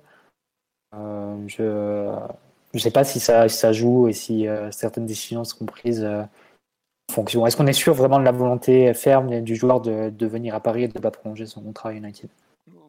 Franchement, ouais. Euh, c'est, je ne pas, je me serais pas autant engagé il n'y a pas si longtemps, mais il semble vraiment, vraiment vouloir rejoindre la région parisienne. Donc voilà. Et on nous dit pourquoi le Real ne fait pas d'offre sur Pogba à cause de Rayola. Alors bah, c'est marrant, c'est que c'était une des hypothèses d'ESPN cet après-midi, à savoir pour boucler le deal Varane, envoyer Pogba en échange à Madrid, et euh, visiblement Madrid ne veut pas de Pogba au milieu de terrain. Le plus grand défenseur... Mbappé ou rien. Voilà, c'est un peu ça. Et le plus gros fervent de... concernant la venue de Pogba au Real, c'était Zinedine Zidane, et il n'est plus en poste. Donc euh, aujourd'hui, il n'y a pas grand monde. Florentino Pérez n'a jamais été fan de Pogba si Florentino Pérez avait voulu Pogba, je peux vous dire qu'il serait déjà au Real Madrid. Faut pas. Cette année. Euh, quand Rayola a fait sa fameuse déclaration, le cycle de Pogba United est fini en décembre. Ensuite, il, allait, il est allé sonder deux clubs. Le premier, c'est Juventus Turin, où Pogba a toujours dit qu'il il, aurait aucun problème à y retourner. Au contraire, parce qu'il s'est vraiment éclaté à la Juve. La Juve a dit Vous êtes gentil, mais on n'a pas les moyens. Il a sondé le Real Madrid. Le Real Madrid a dit que c'est pas du tout dans leur plan de faire venir comment ça s'appelle, de faire venir ce, bon euh, Paul Pogba. Donc aujourd'hui, bah, par élimination, il reste euh, un gros club qui veut euh, Pogba, c'est le PSG. Aucun autre ne tente de, le faire venir à cet instant. Il y avait une autre question sur Pogba. Mathieu, non, juste sur Pogba, tiens, toi qui l'as beaucoup vu jouer avec la Juve d'Allegri, qui a probablement eu, qui a probablement été la meilleure version de Pogba en club. À l'époque, il jouait à quel poste? Il était relayeur gauche, c'est bien ça? Ah, relayeur gauche. Bah, en fait, il a commencé sous compter relayeur avec quelques, quelques passages aussi en, numéro 6. Au départ, il remplaçait, euh, il remplaçait hein, quand, il était, euh, quand il était absent. ça doit être sa première saison 2012-2013. Il a fait deux saisons sous Conte, deux saisons sous Allegri.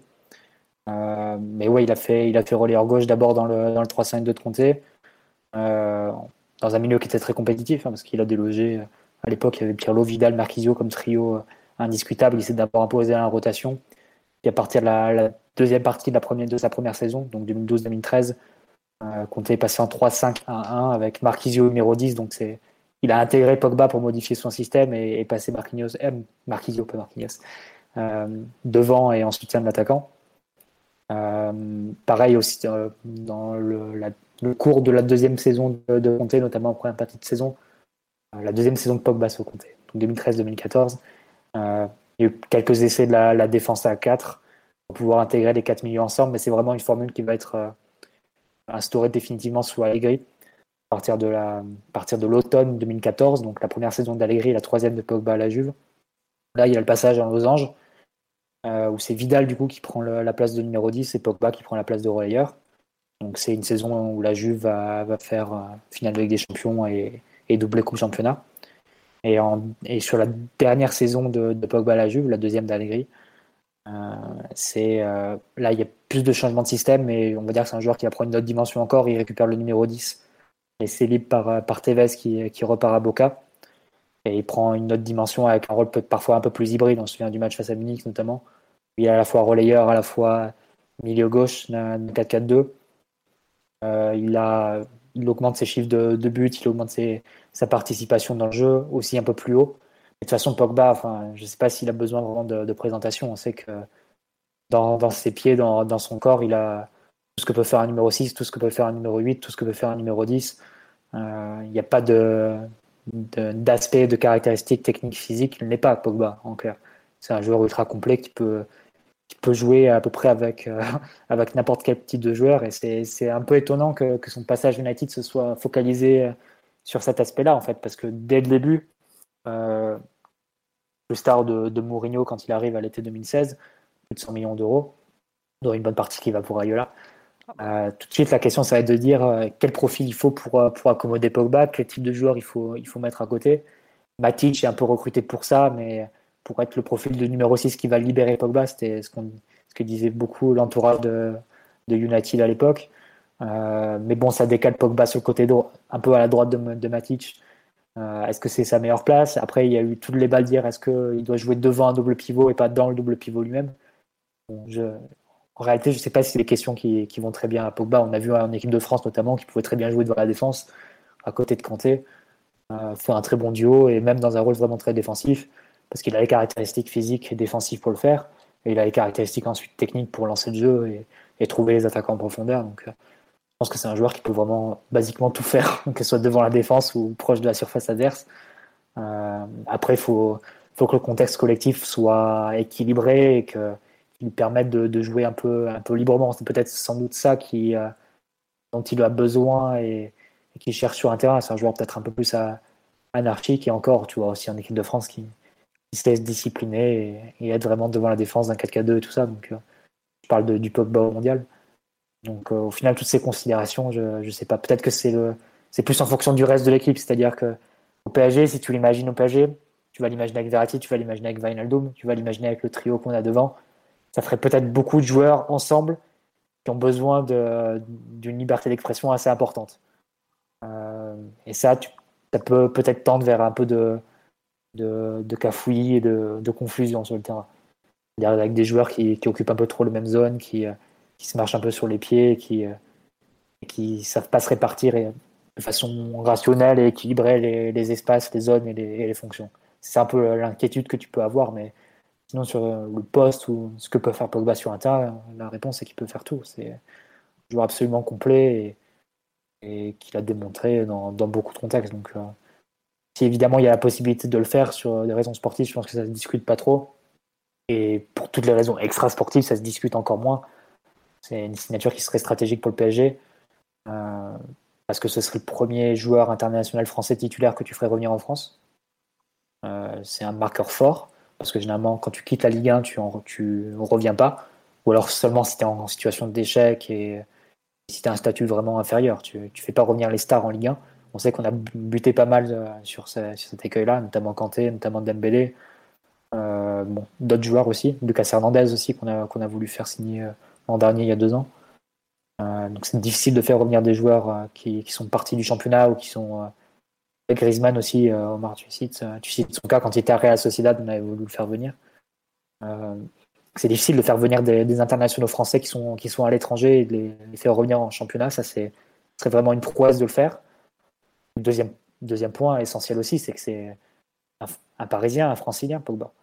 Et pour un club qui est souvent accusé de parfois d'avoir de, une identité assez superficielle, d'être un club jeune, pas avoir une histoire consolidée au niveau de pouvoir avoir des joueurs qui sont de la région.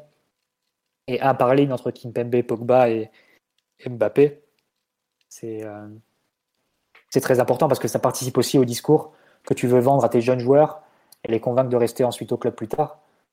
Euh, te dire voilà, c'est aussi le club des Franciliens, c'est un club où tu peux être euh, sans avoir forcément la vision euh, de, forcément aller à l'étranger, de, briller en première ligue, etc.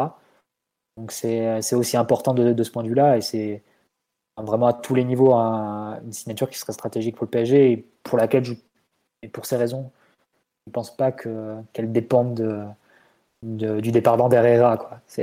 ça va un peu au-delà et c'est le genre de joueur, à mon avis, que tu fais venir.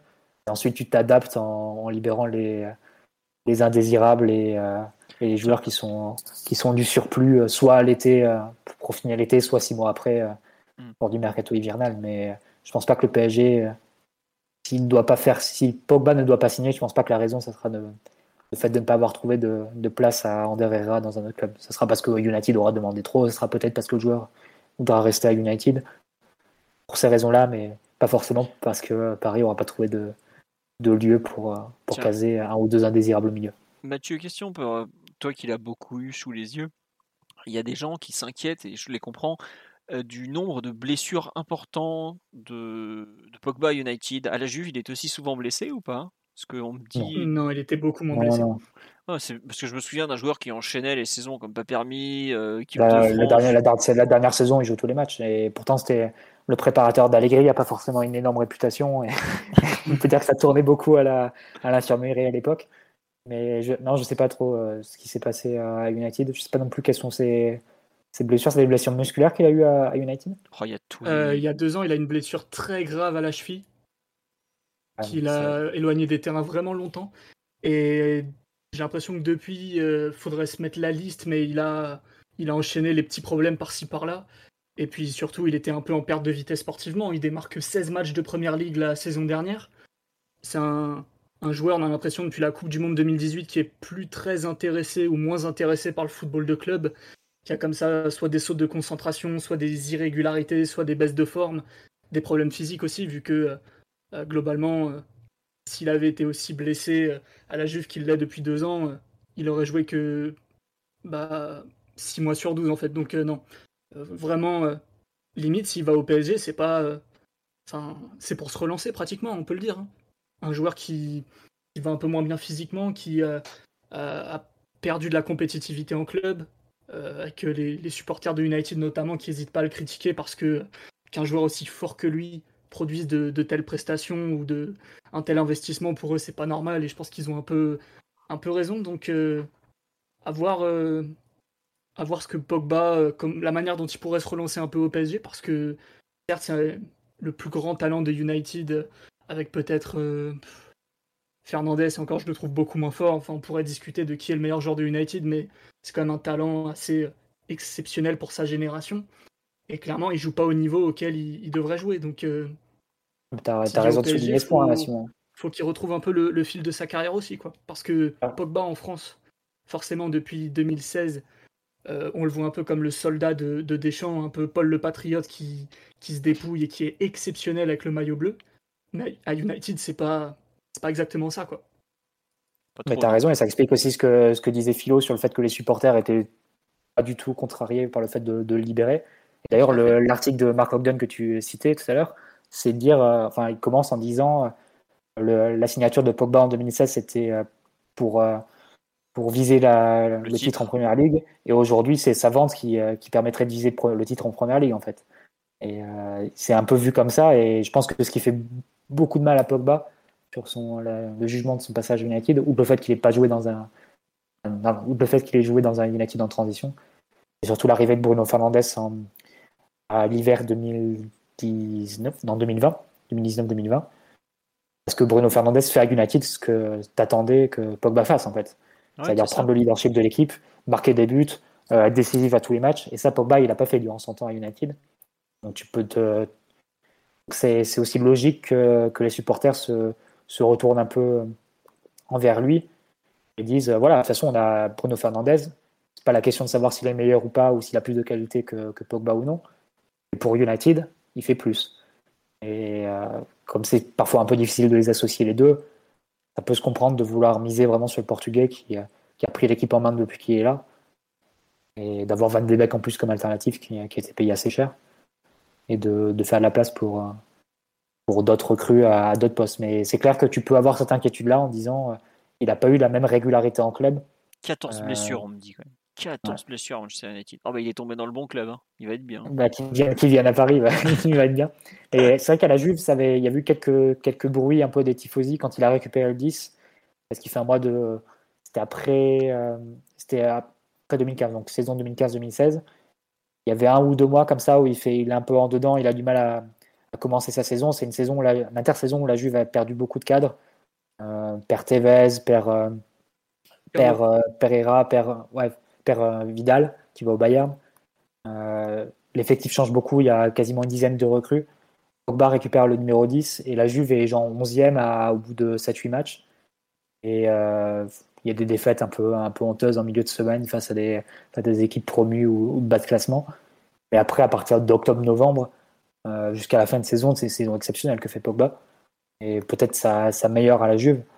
Donc euh, voilà, il y a eu peut-être ce, ce contretemps, on va dire, euh, avec les tifosi, mais ça a duré deux mois en fait, sur une période de quatre ans. Et c'est vrai que ça rend d'autant plus incompréhensible pour quelqu'un de l'extérieur et pour qui n'a pas forcément suivi son passage United, pourquoi il n'a pas, pas réussi à reproduire ça dans le club anglais. Ouais, oui. Bah après, j'ai l'impression que ouais, il n'a pas, il pas su être le, ce qu'il que United lui demandait d'être. Et est-ce que Pogba est fait pour un club comme United? Ne suis pas certain. J'ai pas l'impression que sa fantaisie, son... sa façon d'être correspondent à ce qu'est ce club globalement. Ah, mais tu peux dire que c'était pareil pour la Juve et au final ça a bien, ça a bien collé. C'est pas un joueur qui euh, a fait de vagues ou de, de, quoi que ce soit au niveau extra-sportif. C'est vrai qu'en Angleterre, il a parfois été pris en grippe pour des, pour des conneries, entre guillemets. Quand tu penses à Graham Souness, qui, euh, à chaque fois qu'il faisait une coupe de cheveux un peu différente, euh, ça allait sur le, c'était remis sur le, sur le tapis. Roy Keane aussi, qui, qui faisait quelques tacles euh, dont il a le secret pour des raisons euh, tout aussi suicides. C'est vrai qu'il n'a pas forcément été. Euh, et puis il a joué dans un United en pleine transition et, et pas, pas vraiment compétitif. Ça, c'est clair que c'était loin du, de la Juve d'Allegri Conte qui était à 2014, 2015, 2016. C'est la meilleure équipe d'Europe après les deux Espagnols. Donc. Ouais, ah, mais le premier, enfin, le premier, la première partie du passage de United, enfin du passage de Pogba United, on se dit mais quel gâchis quoi qu'un tel joueur aille dans ce club qui ne jouait même pas la Ligue des Champions au moment où il arrive et qui est une équipe faite un peu de, de briques et de broc et qui en plus n'a pas totalement capté l'essence euh, de Mourinho, même si euh, cette année-là ils font deuxième et, et, victoire en Europa League, ce qui est quand même pas mal, mais un peu déchanté par la suite. Euh, on, ne comprenait pas en fait. Beaucoup d'observateurs du football européen se disaient mais c'est le, le, transfert le plus peut-être le plus catastrophique de ce, de ce siècle où vraiment euh, Pogba qui revient un peu dans son club d'origine, peut-être son club de cœur, on sait pas bien, et qui finit un peu euh, par jouer, euh, pas les utilités, mais à être vraiment à pas jouer au niveau auquel il doit jouer, que ce soit au niveau des compétitions, des coéquipiers et son rendement personnel. On a eu du mal à le comprendre et on l'a beaucoup un peu aussi critiqué pour ça. Après, il y a eu des moments où, il a aussi porté l'équipe. Quand Soulchar arrive et qu'il le met directement numéro 10, il est décisif une fois et demi par match et globalement, il marche sur l'eau dans cette position comme ça de, milieu avancé ou de quatrième attaquant, comme on veut, où, globalement, il, ouais, il rayonne jusqu'à jusqu'à croiser la route de Marquinhos en marquage individuel à ultra fort. Je pense qu'on peut le situer à peu près, à peu près vers là, et pour nous, Parisiens, c'est marquant. Mais ouais, trajectoire bizarre. Pour ça qu'au PSG, il faudrait vraiment qu'il retrouve un peu, un peu d'influx nerveux, parce que entre ses problèmes physiques, où le PSG est pas connu pour être un havre de paix, et les problèmes de motivation, on avait l'impression que jouer le podium de Première Ligue avec United, ça n'avait pas l'air de beaucoup l'exciter, de beaucoup le concerner. Quand va falloir se taper les déplacements en Ligue 1 du samedi après-midi, bah, c'est sûr que c'est pas la scène euh, la plus où il y a le plus de paillettes, quoi. Après, ça reste un joueur hors norme, évidemment. Ouais, non, non, mais tu as raison, effectivement, la question de la, motivation. Euh, on peut se poser la question. Il y a beaucoup de gens qui s'inquiétaient un peu du, du physique, mais bon, ça après, euh, ben, ceux qui savent le mieux, c'est probablement les médecins d'United. Et bon, United n'est pas non plus spécialement connu pour la qualité de son staff médical. Ils ont, quelques types dans les placards de l'infirmerie qui sont pas prêts d'en sortir. Donc voilà. Euh, tiens, euh, je fais un petit tour sur les questions. On dit est-ce qu'un Pogba peut s'adapter au style de Pochettino par exemple? Ça vous inquiète Je sais pas, Omar, ce que tu en penses Déjà, est-ce qu'il y a un style Pochettino? On n'est pas, certain, c'est J'étais sûr que tu dirais ça. non, j'ai bien entendu aucune inquiétude pour. Euh, je vois pas ce qui pourrait restreindre euh, Pogba tant en termes de style que de, que de système, que de, que de demandes spécifiques. Il est capable de, de rayonner en bientôt d'endroits sur un, sur un terrain de foot. Non, mais je pour répondre juste à cette question-là. Par contre, quand on commence à voir un peu les, compos euh, hypothétiques ou rêvés, qu'on parle de, milieu Verratti, Wijnaldum, Pogba derrière les trois attaquants, je c'est une bonne tête de champion d'Europe. Ouais, mais est-ce que ton trio au milieu est forcément équilibré ou quoi? Je sais pas. C'est au diable l'équilibre, Mathieu. C'est pas le parti qu'on a pris. c'est vrai, c'est vrai. Après, bon, je comprends que l'excitation de, de, Pogba et nous, fasse un peu perdre la tête, mais bon, il faut quand même pas perdre de vue que l'équipe championne d'Europe, c'est Chelsea, qu'ils ont aucune star comme nous on en a. Et euh, ils l'ont gagné un peu de, façon différente avec un biais différent. Idem pour le Bayern, idem pour, le, pour Liverpool les années précédentes. C'est euh, parfois être un peu. Euh, parfois, il y a un focus un peu trop grand sur le mercato, je trouve, côté PSG, en disant il n'y a pas de qualité dans cette équipe, il faut, il faut absolument prendre Pogba et Théo Hernandez d'ici la fin du mercato et faire ton 11 FIFA comme, euh, comme, euh, comme on peut l'imaginer. Euh, je pense qu'il y a déjà beaucoup, beaucoup de qualité à l'intérieur même de cette équipe. Le problème, c'est que tu l'optimises pas forcément beaucoup. Déjà, si tu avais Verratti, si Verratti, ça passait de 50 à 75% des, minutes jouées sur une saison, ton milieu il serait beaucoup plus renforcé que par n'importe quel autre cru extérieur. Idem si Neymar faisait, faisait la même chose, passait de 50 à 75% des minutes jouées sur une, sur une saison. Idem si Icardi retrouvait le niveau qu'il avait à l'Inter. il y a beaucoup de, de talents inexprimés euh, et, pas optimisé au PSG actuellement. Et tu peux avoir aussi l'inquiétude que Pogba euh, vienne, vienne garnir cette liste-là. Et euh, du coup, tu parfois les bons côtés, c'est-à-dire le show qu'il y aura, parce que quand tu alignes ces joueurs-là le samedi après à 17h face à, face à une équipe de Ligue 1, tu sais que tu vas, tu vas te régaler, tu sais qu'il y aura beaucoup de spectacles. Mais tu peux avoir aussi des hauts débats sur une saison et pas forcément une, une équipe et des joueurs qui sont tirés vers le haut au quotidien dans, l'exigence, etc. Donc euh, c'est un peu à double tranchant aussi. Ouais, ce qu'on nous dit sur le live, Verratti joue un match sur 4, un match sur 4, Pogba joue un match sur 3, alors ça va pas le faire. Après, euh, c'est aussi parce que tu as beaucoup de milieux que tu peux te permettre de, bien les gérer et tout ça. Et la saison dernière a été un. Faut pas non plus trop la prendre en considération par rapport aux, aux, circonstances du Covid et tout ça, de la préparation d'avant-saison. Etc., etc. Quoi. Mais bon, c'est pas, je suis pas sûr qu'il faille euh, trop euh, regarder. Enfin, déjà, on, on savait pas trop. Enfin, on sait que ça se passait pas forcément bien entre le staff médical et Tourelle. On sait qu'on n'a pas eu de préparation. On va voir là comment ça va se passer, mais bon. Euh, je suis pas, en fait, j'arrive pas à m'inquiéter pour un joueur comme Pogba. je pense que c'est, c'est peut-être aussi lié à un contexte. Est-ce qu'il était encore concentré sur ce club? Je suis pas certain. Bon, voilà. Après, euh, est-ce que c'est une star de plus? Oui, Pogba, on peut pas nier que c'est une immense star. Quoi. Donc euh, voilà. Il y a ça à ce niveau-là, il n'y a, pas grand-chose à, dire. Et tiens, on nous demande est-ce que c'est un mythe le Pogba excellent en équipe de France, c'est pas bon à ému, c'est pas oui, c'est un peu un mythe Pogba. Je me souviens une, une année, il se faisait ultra critiquer et dans les dans les chiffres, je crois, il était euh, genre meilleur buteur, meilleur passeur, euh, meilleur euh, dribbleur de United, joueur qui faisait le plus avancer le ballon, joueur qui donnait le plus de passes clés. Enfin, il, y avait un nombre de statistiques hallucinantes où il était numéro 1 alors qu'il se faisait critiquer comme pas permis. Quoi. Donc, euh, oui, non, c'est.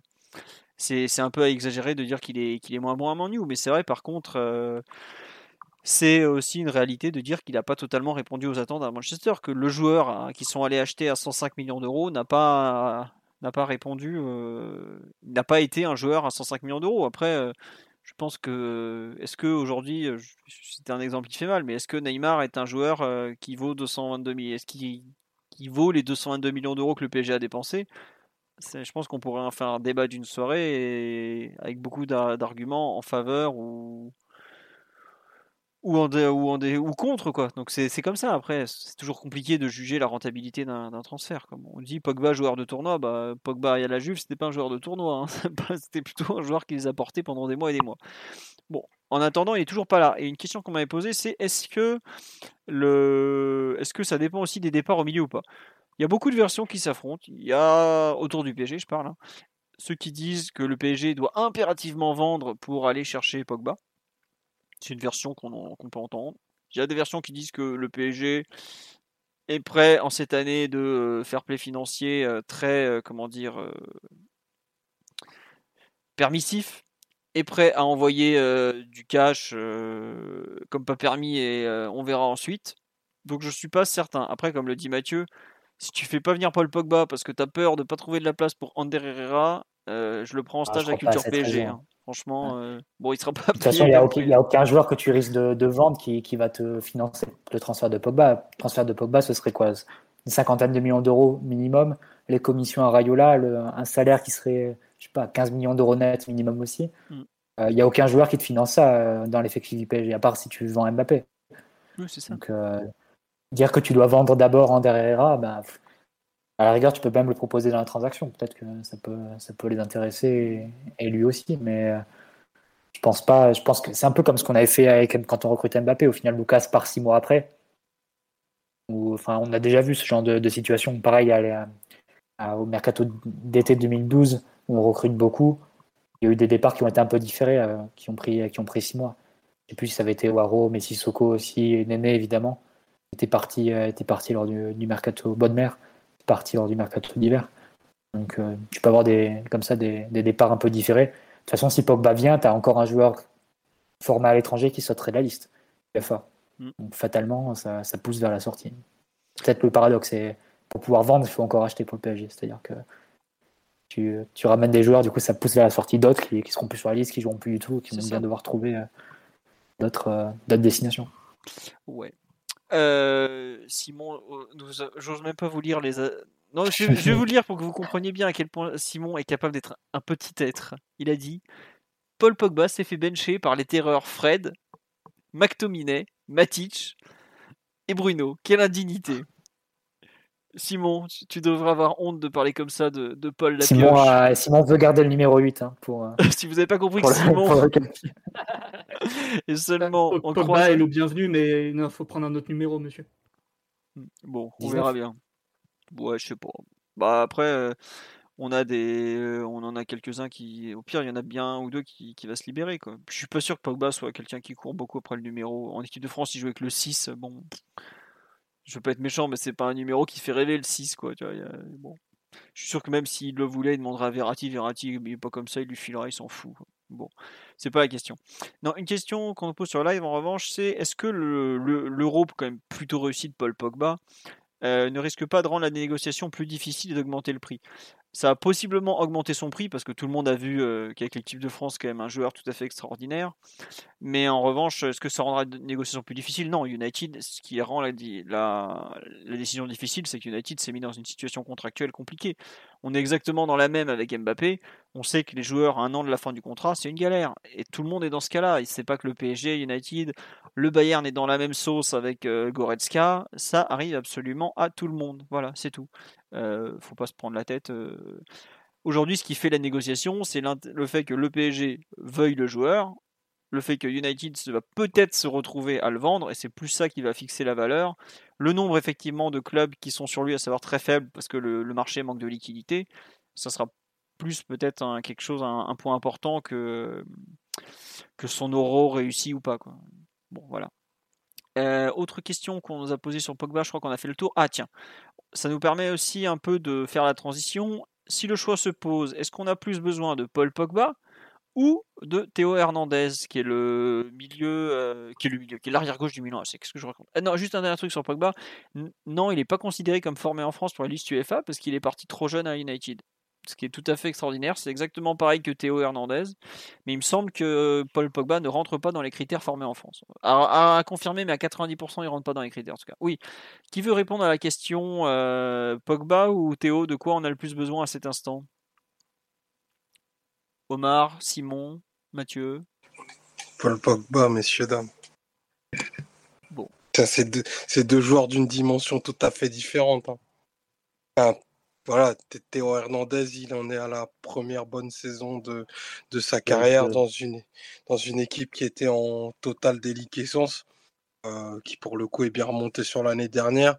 Effectivement, il y a deux, trois qualités très fortes qui laissent augurer que Théo Hernandez a un peu repris le fil de sa carrière et qu'il pourrait devenir rapidement un, international. Le Pogba, on parle possiblement de, de l'un des meilleurs milieux du monde, de l'un des joueurs les plus complets de sa génération et possiblement l'un des meilleurs milieux de terrain qu'on n'a jamais vu naître dans ce pays. Enfin, il faut juste remettre les choses en perspective.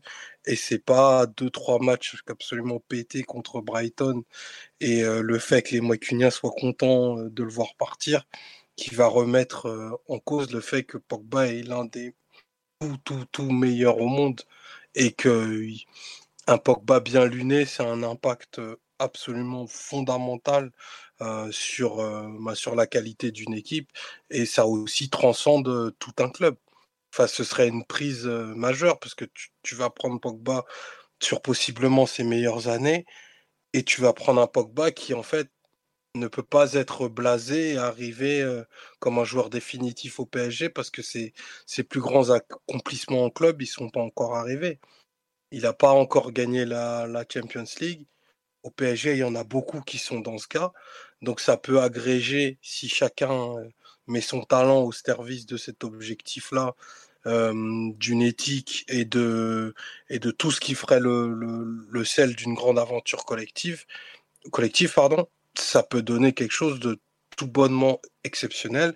Alors en effet, ça peut être l'antithèse du, du Chelsea de, de Tourol et de Zoltlov, mais ça peut être quelque chose aussi d'assez plaisant à regarder, qui ferait rêver nos amis sud-américains au-delà de, de, toute l'île de France. Enfin, imaginez Pogba, Verratti, Neymar, Mbappé, Di Maria, euh, Kipembe, j'en passe, c'est des meilleurs.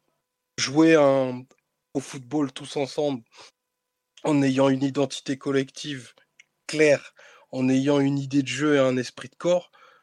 Enfin, je suis désolé, si on peut appeler ça des compos FIFA ou tout ce qu'on veut, le rendu peut être absolument exceptionnel. Et c'est ce rêve-là qu'on est en train de, de s'autoriser quelque part. Après, euh, on sera les premiers à, à, dire quand c'est pas bon, euh, quand on ira euh, se perdre la domination territoriale contre Gastien et les autres. Mais ce qu'on peut imaginer, c'est c'est absolument exceptionnel. C'est absolument exceptionnel. Et franchement, c'est très fort. D'accord. Je pense que ce sera n'importe quoi collectivement hein, si tu rajoutes Pogba parce que si... le cirque, messieurs, dames. Le cirque revient clair, ça, sera, ça sera Marineland, euh, le PSG. Tu auras, Pogba, euh, Neymar, euh, Mbappé dans la même zone, plus Verratti, plus. Enfin, ça va se marcher un peu dessus et tu auras beaucoup de. Enfin, tellement de joueurs qui aiment la liberté, qui aiment un peu se balader où ils veulent, qui ont l'habitude de prendre des, des, responsabilités aussi. Je pense que ça peut être un peu, ça peut être rapidement le cirque en termes d'identité collective, de pressing, de tout ce que tu veux. Et bon, après, en termes de, tu compenseras en termes de spectacle. Tu auras le, le deuxième rendu des Galactiques. Et ça, malgré tout, ça peut, ça peut donner envie à voir parce que le foot, ça, ça reste aussi un spectacle et tu n'es pas obligé d'avoir comme philosophie de, faire du pressing et de, et de suivre la tendance de, Liverpool, du Bayern ou, de, Chelsea, ça c'est clair.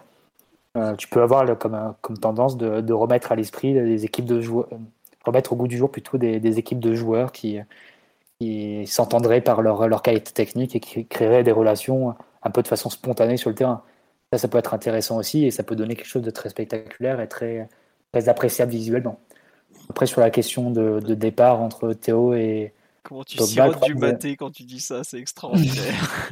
non, mais euh, voilà, il faut, tu, peux, tu peux aussi créer ton identité comme ça. Ça peut être pas obligé de copier euh, ce, qui se fait, ce qui se fait ailleurs. Tu peux, tu peux avoir l'ambition de, de, vouloir un autre football. Non, mais c'est ça. C'est pas, pas, le football qui triomphe en ce moment. Tu imagines Pogba, Verratti et les trois offensifs, pas du tout une équipe comme le Bayern, comme Liverpool ou comme, euh, ou comme Chelsea. Globalement, les 11 défendent, où euh, tu as plutôt un respect des, zones, euh, où tu as un pressing qui est minutieux, qui est, qui est fortement mis en place. Tu peux pas c'est impossible de le demander à une équipe qui joue comme ça. Donc il faut savoir aussi ce que, ce que tu veux et savoir que si tu alignes ces joueurs-là, tu vas perdre en cohésion collective, mais tu auras un talent individuel qui sera impossible à atteindre pour, pour les autres équipes, ça c'est évident. Et tu peux pas avoir les deux en fait, c'est juste ça que, que je veux dire. Je sais, Mais, euh, après, sur la, la, question Théo ou Pogba, droite de Théo, c'est encore plus FIFA que Pogba en fait. C'est avoir une défense à 4 avec Théo et Hakimi, plus les trois attaquants que tu as, plus, plus Verratti, plus Wijnaldum aussi qui, qui se comporte un peu comme un numéro 10 qui est bien peuplé à la surface. Bonne chance pour équilibrer ça aussi. Et ça, c'est, ça poserait aussi d'autres problèmes. Après, bon, là, faire la fine bouche, si tu en fais l'un des deux, tu, ramènes beaucoup de qualité dans l'effectif, ça c'est évident. Et après, charge à l'entraîneur de, trouver la, quadrature du cercle, ou du moins de, d'équilibrer au mieux possible ou de la moins mauvaise façon possible son, son affaire. Mais peut-être que ce sera encore plus difficile avec Théo Hernandez et jouer à 4 avec euh, Théo et Hakimi sur les côtés. Au passage, euh, une équipe avec Théo, avec Hakimi, avait Ramos dans son effectif il y a deux ans. Ils les ont tous vendus et les ont tous perdus. Donc, euh. pas... Je sais pas si je sais pas si un président ou un directeur sportif qui fait ça dans un autre club s'en tirait aussi bon compte que, que Florentino Pérez au Real des supporters. Oui, mais t'inquiète pas, il a lâché trois écoutes où il taille toute la planète. il est tranquille, les médias espagnols sont occupés. Non, mais c'est vrai que sur le live, il y a beaucoup de réactions plutôt en faveur de, Théo, euh, de type bah, on a plus besoin de, Théo parce que c'est un peu le. Comment dire bah, c'est, Le PSG au poste d'arrière gauche, c'est, sinistré, il faut le dire. Tu regardes le reste de l'effectif, tu as une référence à tous les postes sauf au poste d'arrière gauche parce que le, le Bernat actuel est est-ce que tu veux Théo sur le même côté que Neymar et Mbappé et euh, avec comme pendant de l'autre côté Hakimi Que tu peux faire une équipe avec ça? C'est pas évident. Hein. Sur, euh, sur FIFA, ça va très bien, hein, mais est-ce qu'une équipe tu peux faire comme ça? Enfin, tu peux la construire comme ça? Mm. euh, Bon. Je, Après, tu as eu Salgado et Roberto Carlos aussi à l'époque, même si Signo et Roberto Carlos hein, au Real aussi. On ça gagnait rien du tout, mais. Oui, voilà. Non, mais c'est ça qui est fou. C'est enfin, qu'il y a un an, dans les couloirs du stade de Saint-Symphorien, Leonardo expliquait que les Galactiques n'avaient rien gagné. Et là, on est en train de faire mais un truc mais galactique à mort en fait. T'es allé chercher des types. Euh, allez, tu vas mettre le plus de talent possible dans l'équipe et puis on verra, on, on verra bien ce que ça donne quoi. Ah bah tout le monde va prendre à FIFA ou à Football Manager. Enfin peut-être pas Football Manager parce que tu fais généralement des, challenges un peu plus difficiles et tu veux prouver ta valeur comme entraîneur. Enfin, j'imagine beaucoup de gens. Euh, mais FIFA, c'est faire que tout le monde va prendre ça. Bah, après, si tu veux augmenter la popularité chez des jeunes et faire que beaucoup de gens euh, deviennent supporters du PSG. Beaucoup de jeunes qui, euh, qui, ont 7, 8, 10, 12 ans deviennent supporters du PSG ensuite. C'est peut-être la, meilleure, la meilleure façon. Hein. Mm. Ensuite, aussi avec un maillot qui a l'air de bien cartonner à, à l'étranger aussi, euh, chez, chez, cette même clientèle. Un peu tout le package. Au moins, c'est cohérent au niveau du projet global de club. Ouais, non, c'est ça. C'est t'as un projet effectivement très orienté popularité, hype et tout ça. Bon, alors c'est sûr que T'as plus d'un plus d'un puriste de la tactique qui va se retourner dans sa tombe et t'expliquer que c'est pas une équipe, que c'est tout sauf ça. Ah, et regarderont le Shakhtar de Deserbi, hein, c'est pas grave. Allez, vous avez regardé ça. Le ukrainien est de très bonne facture cette année. oui, d'accord. Simon, tu mhm. fais partie de. Moi, j'avoue que Omar m'a un peu fait rêver avec son Pogba au milieu du terrain. Et je, je, je repense à PSG Manchester City où notre milieu de terrain est en souffrance par rapport au leur je sais plus quoi penser, alors que je, pense effectivement que le poste derrière gauche est quand même un truc très important à renforcer. Quel est ton, ton avis sur cette question Plutôt bah, Pogba au milieu? Sur les deux positions, parce que tu as un nombre de milieux absolument hallucinant tant qu'il n'y a pas de départ. Et tu as trois arrières gauche qui sont capables de plus ou moins de, jouer. Plus ou moins, je pense surtout à l'état physique de Bernat et l'état mental de, de Curzi. Par contre, quand au coup d'envoi d'un grand match t'aligne Théo Hernandez ou Paul Pogba, je pense quand même que Paul Pogba euh, te change la face d'une équipe beaucoup plus. Surtout qu'a priori, alors en salaire, ça n'a rien à voir vu que euh, actuellement déjà Pogba doit toucher 14 euh, fois plus que, que Théo Hernandez, mais en termes de transfert, ça peut être à peu près kiff-kiff. En tout cas, plus de 50 millions. Oui, c'est ça. Je partirais sur Pogba, forcément. D'accord. C'est marrant, c'est que en fait, on s'est quand même souvent plaint des difficultés au poste d'arrière gauche, et par contre, tous, ou presque, parce que moi j'avoue, je suis un peu, j'arrive pas à me décider, euh, vous penchez plus pour faire revenir euh, un milieu de terrain parce que euh, parce que c'est un joueur. Tu as le droit de faire un arrière gauche aussi, hein, et je pense qu'on cherche, on cherche les deux. Hein, oui, non, non, mais disons que si tu as un gros investissement à faire à cet instant, ça serait pour vous plus, plus Pogba que Théo Hernandez, parce que le Milan AC, globalement, ils ont bien fait comprendre que, bah, écoutez, vous venez de, vous venez de mettre 60 millions sur Hakimi, n'espérez pas qu'on vous fasse des soldes, euh, qu'on vous envoie le, bon Théo avec euh, à 30 millions avec un nez autour du cou, quoi. Non, en transfert, ce serait peut-être plus cher Théo Hernandez que, que Pogba. Ouais, c'est ça qui est fou d'ailleurs bon. C'est comme ça. Euh, autre, je vais continuer de relire les. ça, vaut quand même le coup de rappeler qu'on a, on a prolongé Bernat, mmh. euh, qui doit être euh, dans, sur le podium des arrières gauches les mieux payés de la planète. Ah bah, on va pas remplir. Voilà, on va pas rempiler et prendre un autre latéral gauche. Quitte à faire quelque chose. pas à 8 millions net, hein, Bernat. Faut pas, faut pas exagérer non plus. Mais quand bien même, il gagne un salaire absolument démentiel pour un latéral gauche. Mm. Tu vois, c'est, sur le flanc depuis un an. Ok, ouais, c'est, ça surtout, qui, qui a possiblement pas fini de, de, de, séance euh, d'entraînement depuis que le vaccin contre le Covid existe. C'est ça dont on se parle. Donc, par contre, euh, quitte à faire une folie, parce que ce sera une folie dans les deux cas, enfin, Pogba, c'est sans commune mesure. Vraiment, il faut, faut, faut, arrêter de penser à nos problèmes de latéraux gauche. Ils sont censés être réglés. On va faire confiance à ce qu'on fait le chef pour Bernat. Il va revenir à un bon niveau. ouais, voilà. le problème, c'est que c'est les mêmes. Par contre, l'opportunité, l'opportunité de prendre Pogba, le train passera probablement pas deux fois. Euh, Théo Hernandez, euh, il est, il sera toujours en vente. Euh, bah, il, sera sur, il, sera sur, le marché l'an prochain. Voilà, exactement. Mm. Ouais, donc on, l'aura si on doit l'avoir, il n'y a, pas de, a pas de risque. C'est des clubs qui sont très amis avec euh, Leonardo, qui ont besoin structurellement de, vendre. Et, euh, et, si Théo confirme, bah, ça fait assez peu de doute que Leonardo ira le chercher. Donc, c'est assez, évident que si le Milan ne fait pas top 4, ne fait pas une qualif en Ligue des Champions sur la saison prochaine, Hernandez sera, sera vendu. Donc tu peux viser cette opportunité-là en disant que le Milan vu le mercato qu'ils font, vu l'affaiblissement qu'ils ont eu, ils ont peut-être qu'ils feront pas top 4 et donc ils, mettront peut-être en vente plus facilement un Théo Hernandez l'an prochain.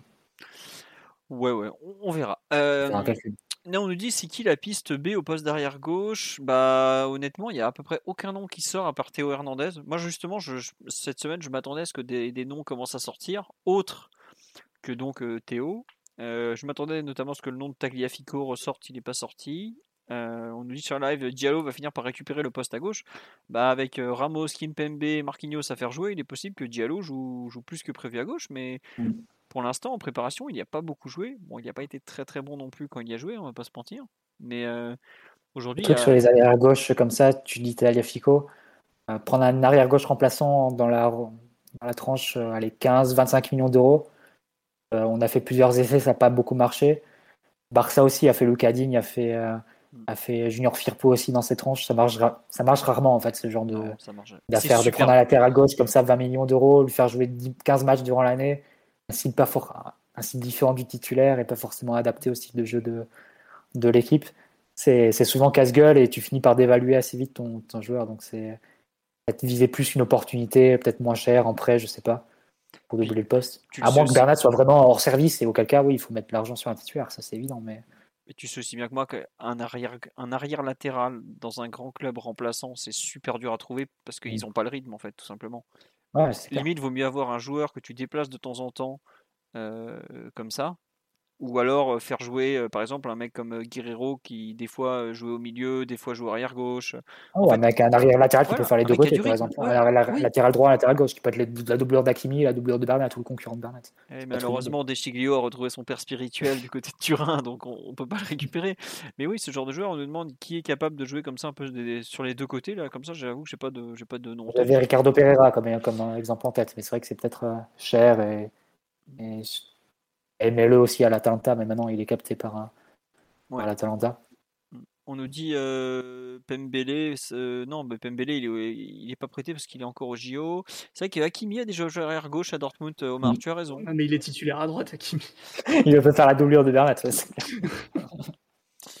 on nous demande est-ce qu'on peut pas faire Pogba et Théo? Non, là je crois que les enfants va falloir envoyer des dons, mais je suis pas sûr que l'UFA accepte ça. Donc, euh, Et Mukile n'a jamais joué arrière gauche à ma connaissance. On me le cite sur la live, mais c'est très très dur à trouver ce genre de profil. Euh, ça Déjà, des, bons arrière latéraux, il n'y en a pas beaucoup.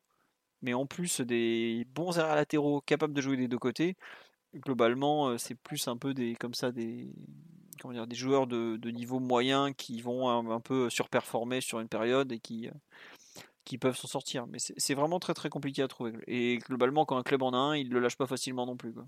Ah, regarde Nacho. Ouais. Je pense qu'il sera prolongé jusqu'à ses 38 ans au Real. Ouais, c'est un défenseur qui peut jouer les 4 postes. Ouais. Et ça, après, tu vois, c'est un mec qui, est, qui peut jouer les 4 postes et qui est titulaire à aucun des 4 postes. Quoi. Euh, ouais, ouais, bah, tout, C'est- tout- bah, un, savoir un arbitrer, défenseur remplaçant euh, d'élite, quoi. Mais, et tu vois, je pense que pour le Real, hein, ou pour n'importe quel grand club, avoir comme ça ce genre de couteau suisse capable de jouer à plein de postes, c'est super pratique. Hmm, c'est clair. Nous, on, je sais pas si on peut aussi. Bah, nous, on a un peu Marquinhos qui l'a fait pendant une époque, qui jouait, euh, qui est capable de jouer trois postes, mais aujourd'hui, il est capitaine. Tu peux au bout d'un moment difficilement le le balader comme ça. On parle sur live de Ben Sebaini, effectivement, de Gladbach, mais je suis pas sûr que le PSG va aller chercher un, un joueur comme ça euh, pour compléter son effectif, quoi. Bon. Et Alexandro de la Juve, il est pas, il est pas, il est trop cher. Puis je suis pas sûr qu'il soit sur le marché en plus. Mathieu, Il est finito, surtout. Bon, bah là, je prendra, acceptera toute, toute offre, hein, mais au-dessus de 10 balles, on, c'est à vendre. Non, après, euh, il a quoi, bientôt 30 ans et c'est un joueur qui est en nette perte de vitesse depuis 2-3 saisons. Voilà, sur un peu le- l'arrière gauche, honnêtement, c'est assez fou, c'est qu'il y a. Ça paraît évident en regardant l'effectif du PSG qu'il y a un énorme trou à ce poste-là, parce que bah, même si Levin Kurzawa nous a promis qu'il avait prolongé de 4 ans, pas pour rien, ses prestations par moment, il y a quand même pas grand-chose dedans, quoi. Bernat, on en est à 10 mois et demi, il est à peine, il fait même pas les séances complètes à l'entraînement, si je me trompe pas. Et pourtant, il n'y a aucun bruit. Et en plus, on en a vendu un avec Baker qui a rejoint le Bayer Leverkusen depuis euh, quelques semaines. Donc, Et euh, Kurzawa était virtuellement vendu, hein, vu qu'on s'était mis d'accord avec Galatasaray. c'est vrai, oui. Et j'imagine que c'était pas non plus une offre euh, irrefusable de Galatasaray, ça devait être un truc qui, qui nous arrangeait à peine. Donc je pense que oui, on peut-être un autre cas aussi où on va pas forcément, pas forcément corrélé à une vente en fait. On va peut-être faire un arrière latéral gauche indépendamment de Kurzawa et, et tant pis s'il est pas content, tant pis s'il se- retrouve en tribune. Ouais. Après, il y a quand même un Kurzawa, il, il restera t- toujours la question du. Il faut le remplacer éventuellement par un joueur formé en France. Quoi. Et ça, c'est c'est très très compliqué parce que bah, tu fais le tour des Alors joueurs. tu dégages un autre étranger au, ou, ben, ou alors Voilà. ça peut être une alternative. Compliqué, compliqué. Euh, autre question sur live, on a parlé de Thomas Partey de l'Atlético. Alors Thomas Partey, il a dit au, au PSG l'année dernière qu'il voulait pas venir, donc il est parti à Arsenal parce qu'il voulait aller absolument à Londres. Et ben donc maintenant Thomas Partey de l'Atlético, qui n'est plus de l'Atlético donc, et de Arsenal, il va gentiment rester dans sa galère. Et voilà, il demandera à Mikel Arteta comment ça se passe le double pivot, tout ça, tout ça, mais il est, il est pas du tout sur la liste du PSG cette saison. Euh, on parle de Jorginho, mais Jorginho, pareil, il n'est pas du tout sur le marché. Il est très content d'être à, à comment dire à Chelsea et il n'est pas il, il est pas question d'un départ et globalement euh, quand tu as déjà Paredes dans l'effectif tu vas pas faire signer Jorginho en plus n'est-ce pas Simon? Voilà dans les autres rumeurs ah oui c'est vrai qu'il y a la rumeur John- Jordan Henderson euh, qui est sortie la semaine dernière euh, honnêtement Pogba, c'est mieux. hein. ouais ouais c'est pas tout à fait bah, ce qui est fou c'est qu'en club euh, Henderson a un meilleur palmarès que Pogba quand même hein. On s'en fout, c'est mieux. Mais je pense qu'en termes de talent, euh, Jordan Henderson n'est pas tout à fait de la même catégorie que Monsieur Paul Pogba. Voilà. Et à cet instant, Henderson, en fait, contrairement à ce que j'avais écrit, il avait encore deux ans de contrat. Et donc, il n'est pas du tout près d'un départ. Mais c'est vrai que visiblement, sa prolongation de contrat se passe assez mal. Au lendemain de la rumeur avec euh, le, PSG et je sais plus qui, on a eu une autre rumeur qu'il envoyait à Arsenal. Donc, euh, aujourd'hui, on ne sait pas trop où il va finir. Mais à partir du moment où tu fais signer euh, un mec comme Wijnaldum notamment, euh, est-ce que tu as besoin de Jordan Henderson? Je suis pas certain. Est-ce que le PSG est vraiment sur lui? Bon, voilà. Et on me parle de Malone, le 9 d'Eindhoven. Ma- Malone, il a signé au, à Dortmund pour, euh, entre guillemets, remplacer Sancho. C'est un peu... C'est pas du poste pour poste, mais en tout cas, c'est comme ça que ça a été présenté.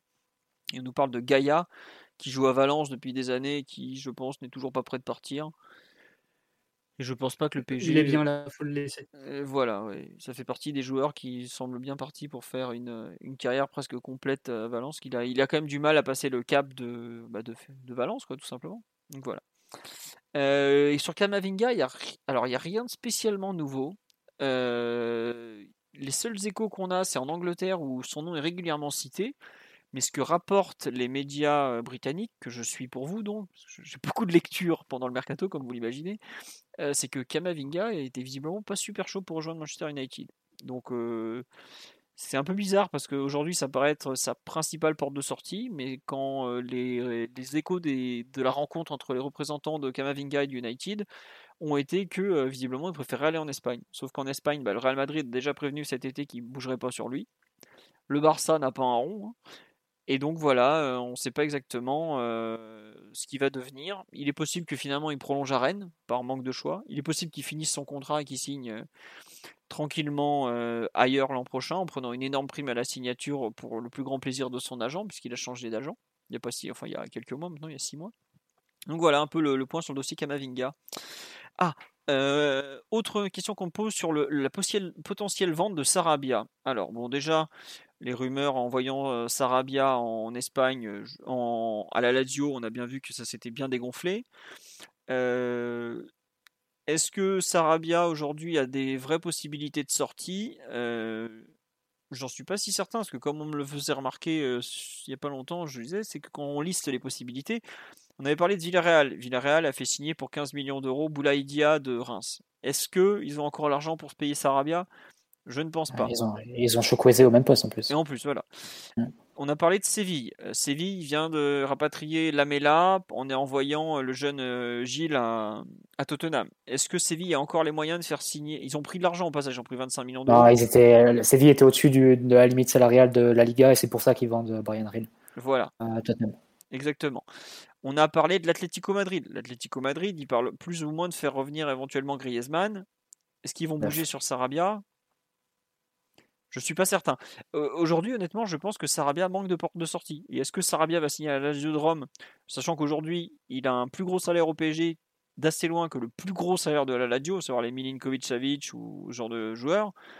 Je pense qu'en termes salarial, ça, ça pourrait rentrer dans les paramètres de la Lazio parce que quand tu viens de l'étranger en ah Italie, tu as, le décret croissance euh, qui s'applique et du coup, en termes fiscal, c'est c'est jouable pour le club parce que je pense qu'il doit être à quoi? Il doit être à 4 nets, il me semble, Sarabia. Un peu plus, et... un peu plus ouais, 4, 4,5 ou 5 par là. Quoi. Mais bon, un truc envisageable. Euh. Et l'immobilier Milinkovic Savic, ils sont entre 3,5 et 4. bon. L'un dans l'autre, tu peux, peux, faire un effort à la rigueur, mais c'est vrai qu'après, pour pas jouer avec des champions, pour aller dans un club inférieur et tout, c'est ce qu'on m'a dit. là-bas, Sarabia? Voilà, moi, ce qu'on m'a dit, c'est que Sarabia, la Ladio, bon, euh, ça l'intéressait pas du tout, quoi, en fait.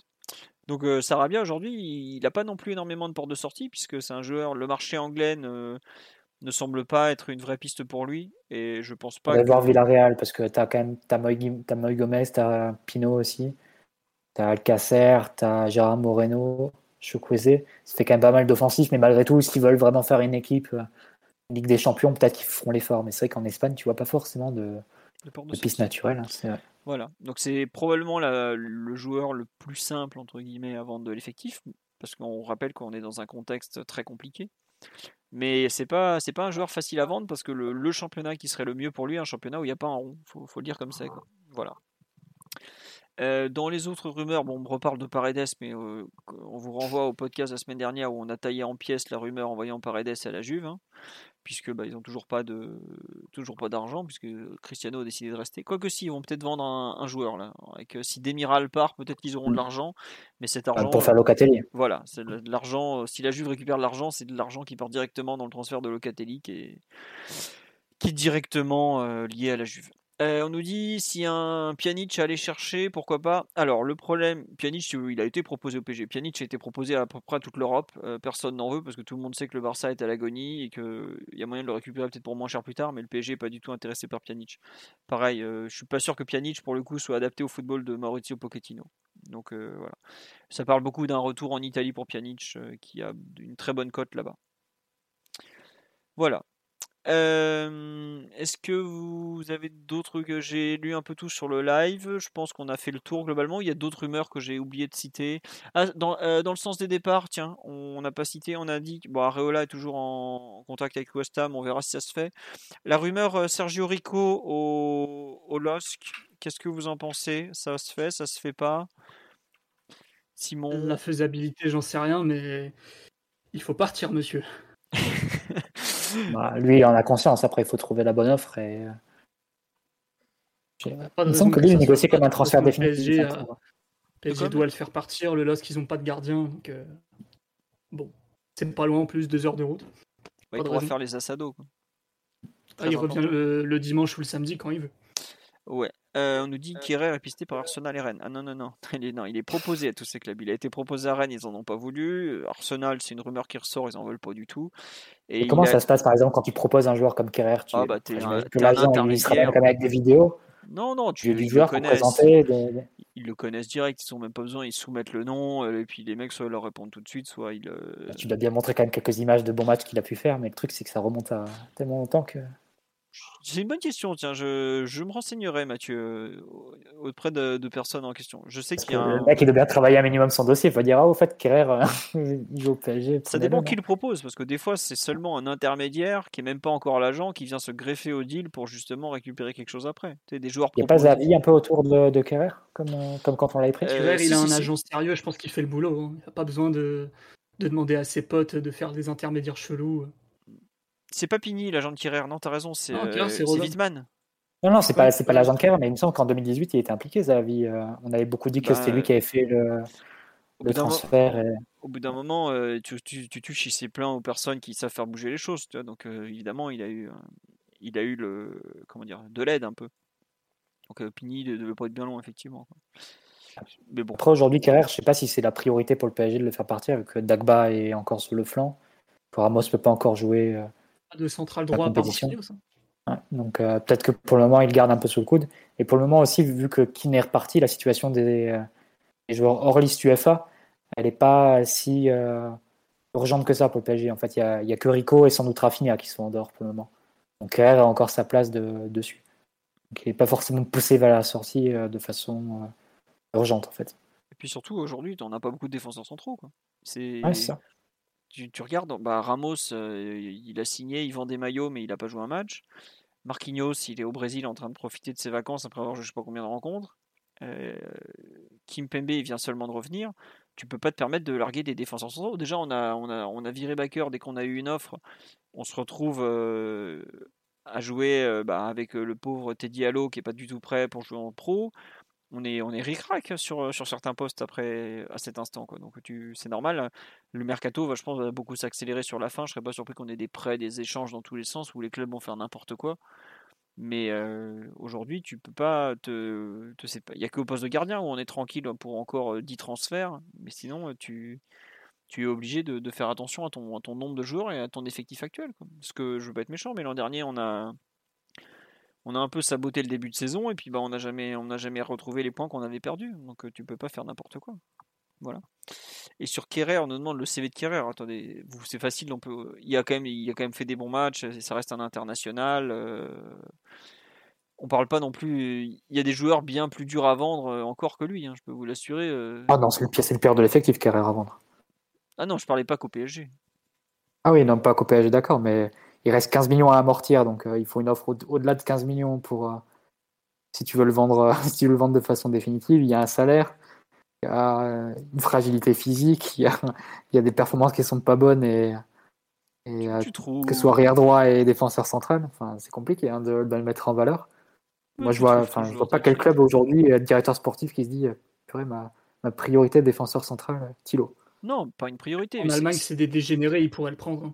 Voilà ce que j'allais dire. En Allemagne, leur balance un international allemand qui a été titulaire pendant un an et demi sous, sous Joachim Le. Euh, le mec, il a euh, pas des dizaines de bons matchs, mais il a quelques bons matchs que tu peux montrer un peu à la vidéo. Euh, en plus, dans une défense à 3 pour faire le, des sorties de, de kamikaze à 60 mètres de son but, à foutre des beignes à des types. En Allemagne, ils adorent ça. Si tu si as vraiment envie, je pense que Kerrer en Allemagne, à 8 millions d'euros, ça dégage. quoi mais pas, enfin, ou en Allemagne, pas l'Union Berlin. Mais peu importe le club, il y a plein de chouettes clubs en Allemagne. Non, mais tu vois, par exemple, un club comme Leverkusen qui te le prend en prêt en fin de mercato, moi je pense que c'est faisable. Même un club comme le. Si un Leipzig, tiens, qui a un, de ses centraux qui se pète, je, suis pas étonné qu'ils viennent te, te, taper à la porte pour Kerrer. Un club même. Euh, Allez, euh, bon, Charles qui sont en D2, donc ils viendront pas nous le chercher. mais euh, ce genre de club un peu. Euh, est-ce que Francfort, par exemple, tiens, lui, pour relancer un peu sa carrière, genre fin du mercato, ce genre de. Voilà. Il jouait à 3 derrière l'année dernière en plus. Ouais, mais ils ont changé de coach, donc je sais pas comment. Ils... Ah, merde. Ils ont plus Adolphe le terrible. Et bon, voilà. je pense que c'est un joueur, tu, tu peux trouver des, des clubs. Le, déjà, le fait qu'il puisse jouer à plusieurs postes, ça t'intéressera toujours pour compléter un effectif. Quoi. Voilà. Après, bon, euh, c'est sûr que c'est pas le Bayern qui va venir nous, nous dire Eh les gars, un petit tilo là. Il y a moyen de le récupérer pour pas cher ou quoi Donc, euh, non, ce, serait, ce serait forcément après.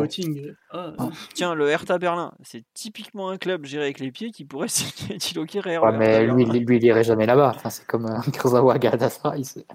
Ah si, le, Hertha. Franchement, le Hertha Berlin, je pense qu'il pourrait y aller. Après. Euh... alors qu'en prêt, tu vois, peut-être une année pour. Euh, hmm. Peut-être. On verra. D'ailleurs, ce serait marrant de, de, voir combien de joueurs on va vraiment vendre définitivement d'ici la fin du mercato. Je pense que ça aussi entre 0 et 1. Juste exclu les jeunes, mais. C'est possible. On verra. J'avoue que je, je, compte même plus les. Je me demande euh, combien de résiliations on va finir par faire, surtout en cours de saison. Ça, on, peut, on peut y aller, ça. C'est tellement que... bloqué partout. Tu regardes le Real, le Barça qui doit vendre même pas pour équilibrer les comptes ou pour euh, alléger l'effectif. C'est juste pour inscrire Messi et les recrues. Ils ont vendu personne pour Junior Firpo. C'est. Conrad de la Fuente le fameux Conrad de la Fuente. c'est comme ça, écoute, chacun ses problèmes. Hein. Nous, Non, sur euh, Rico, juste on, sur live, on me disait, on revient à ça, euh, désolé.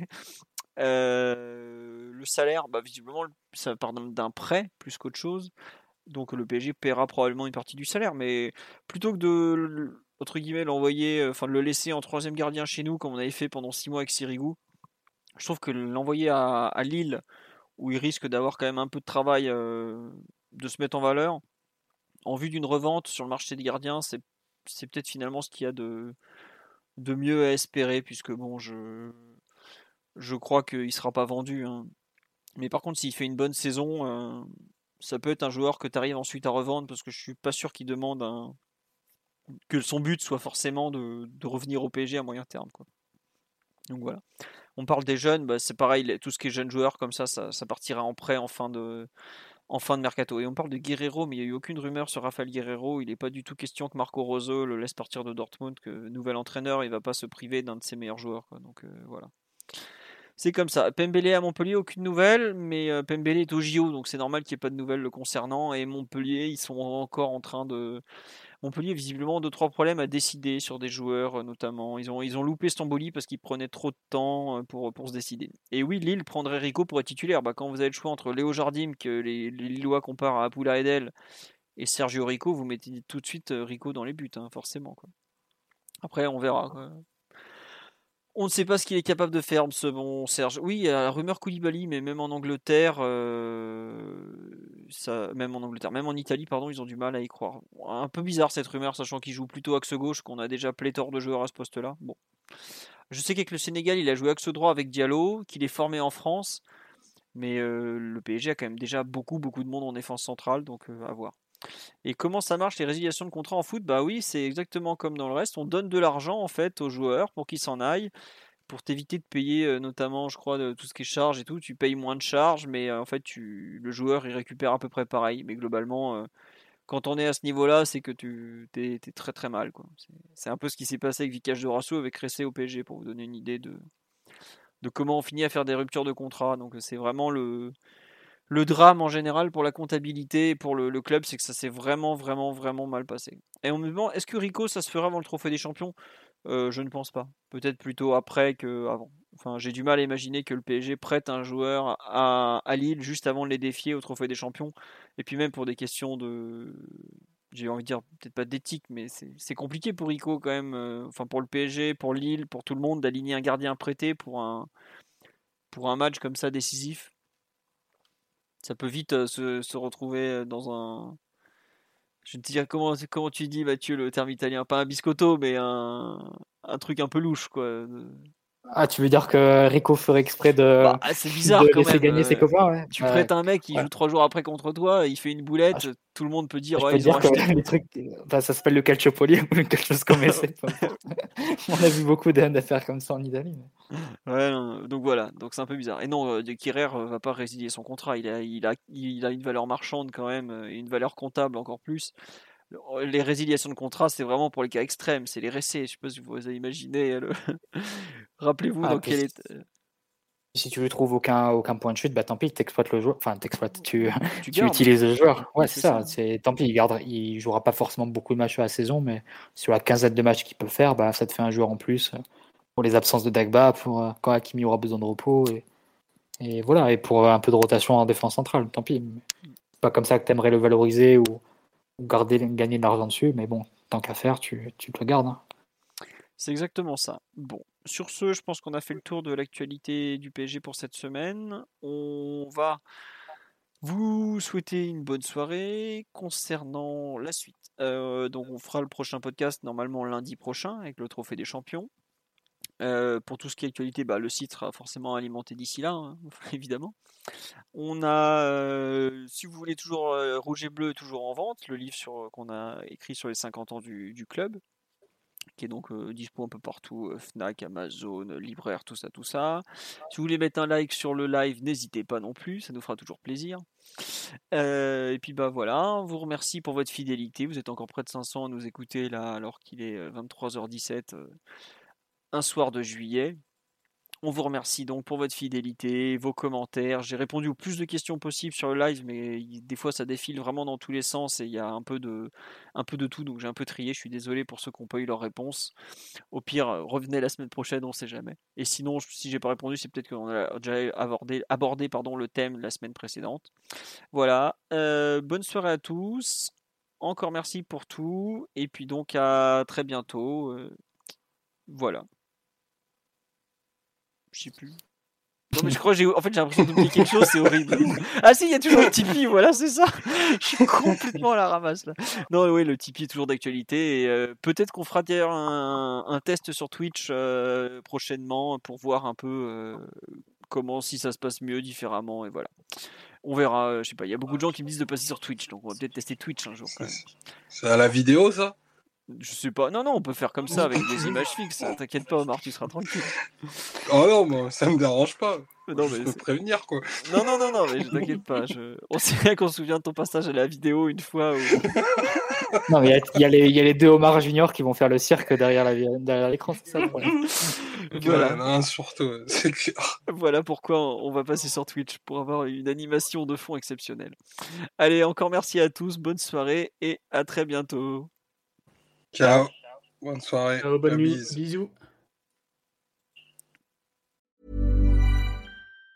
Planning for your next trip? Elevate your travel style with Quince. Quince has all the jet setting essentials you'll want for your next getaway, like European linen, premium luggage options, buttery soft Italian leather bags, and so much more. And it's all priced at 50 to 80% less than similar brands. Plus, Quince only works with factories that use safe and ethical manufacturing practices. Pack your bags with high-quality essentials you'll be wearing for vacations to come with Quince. Go to quince.com slash trip for free shipping and 365-day returns.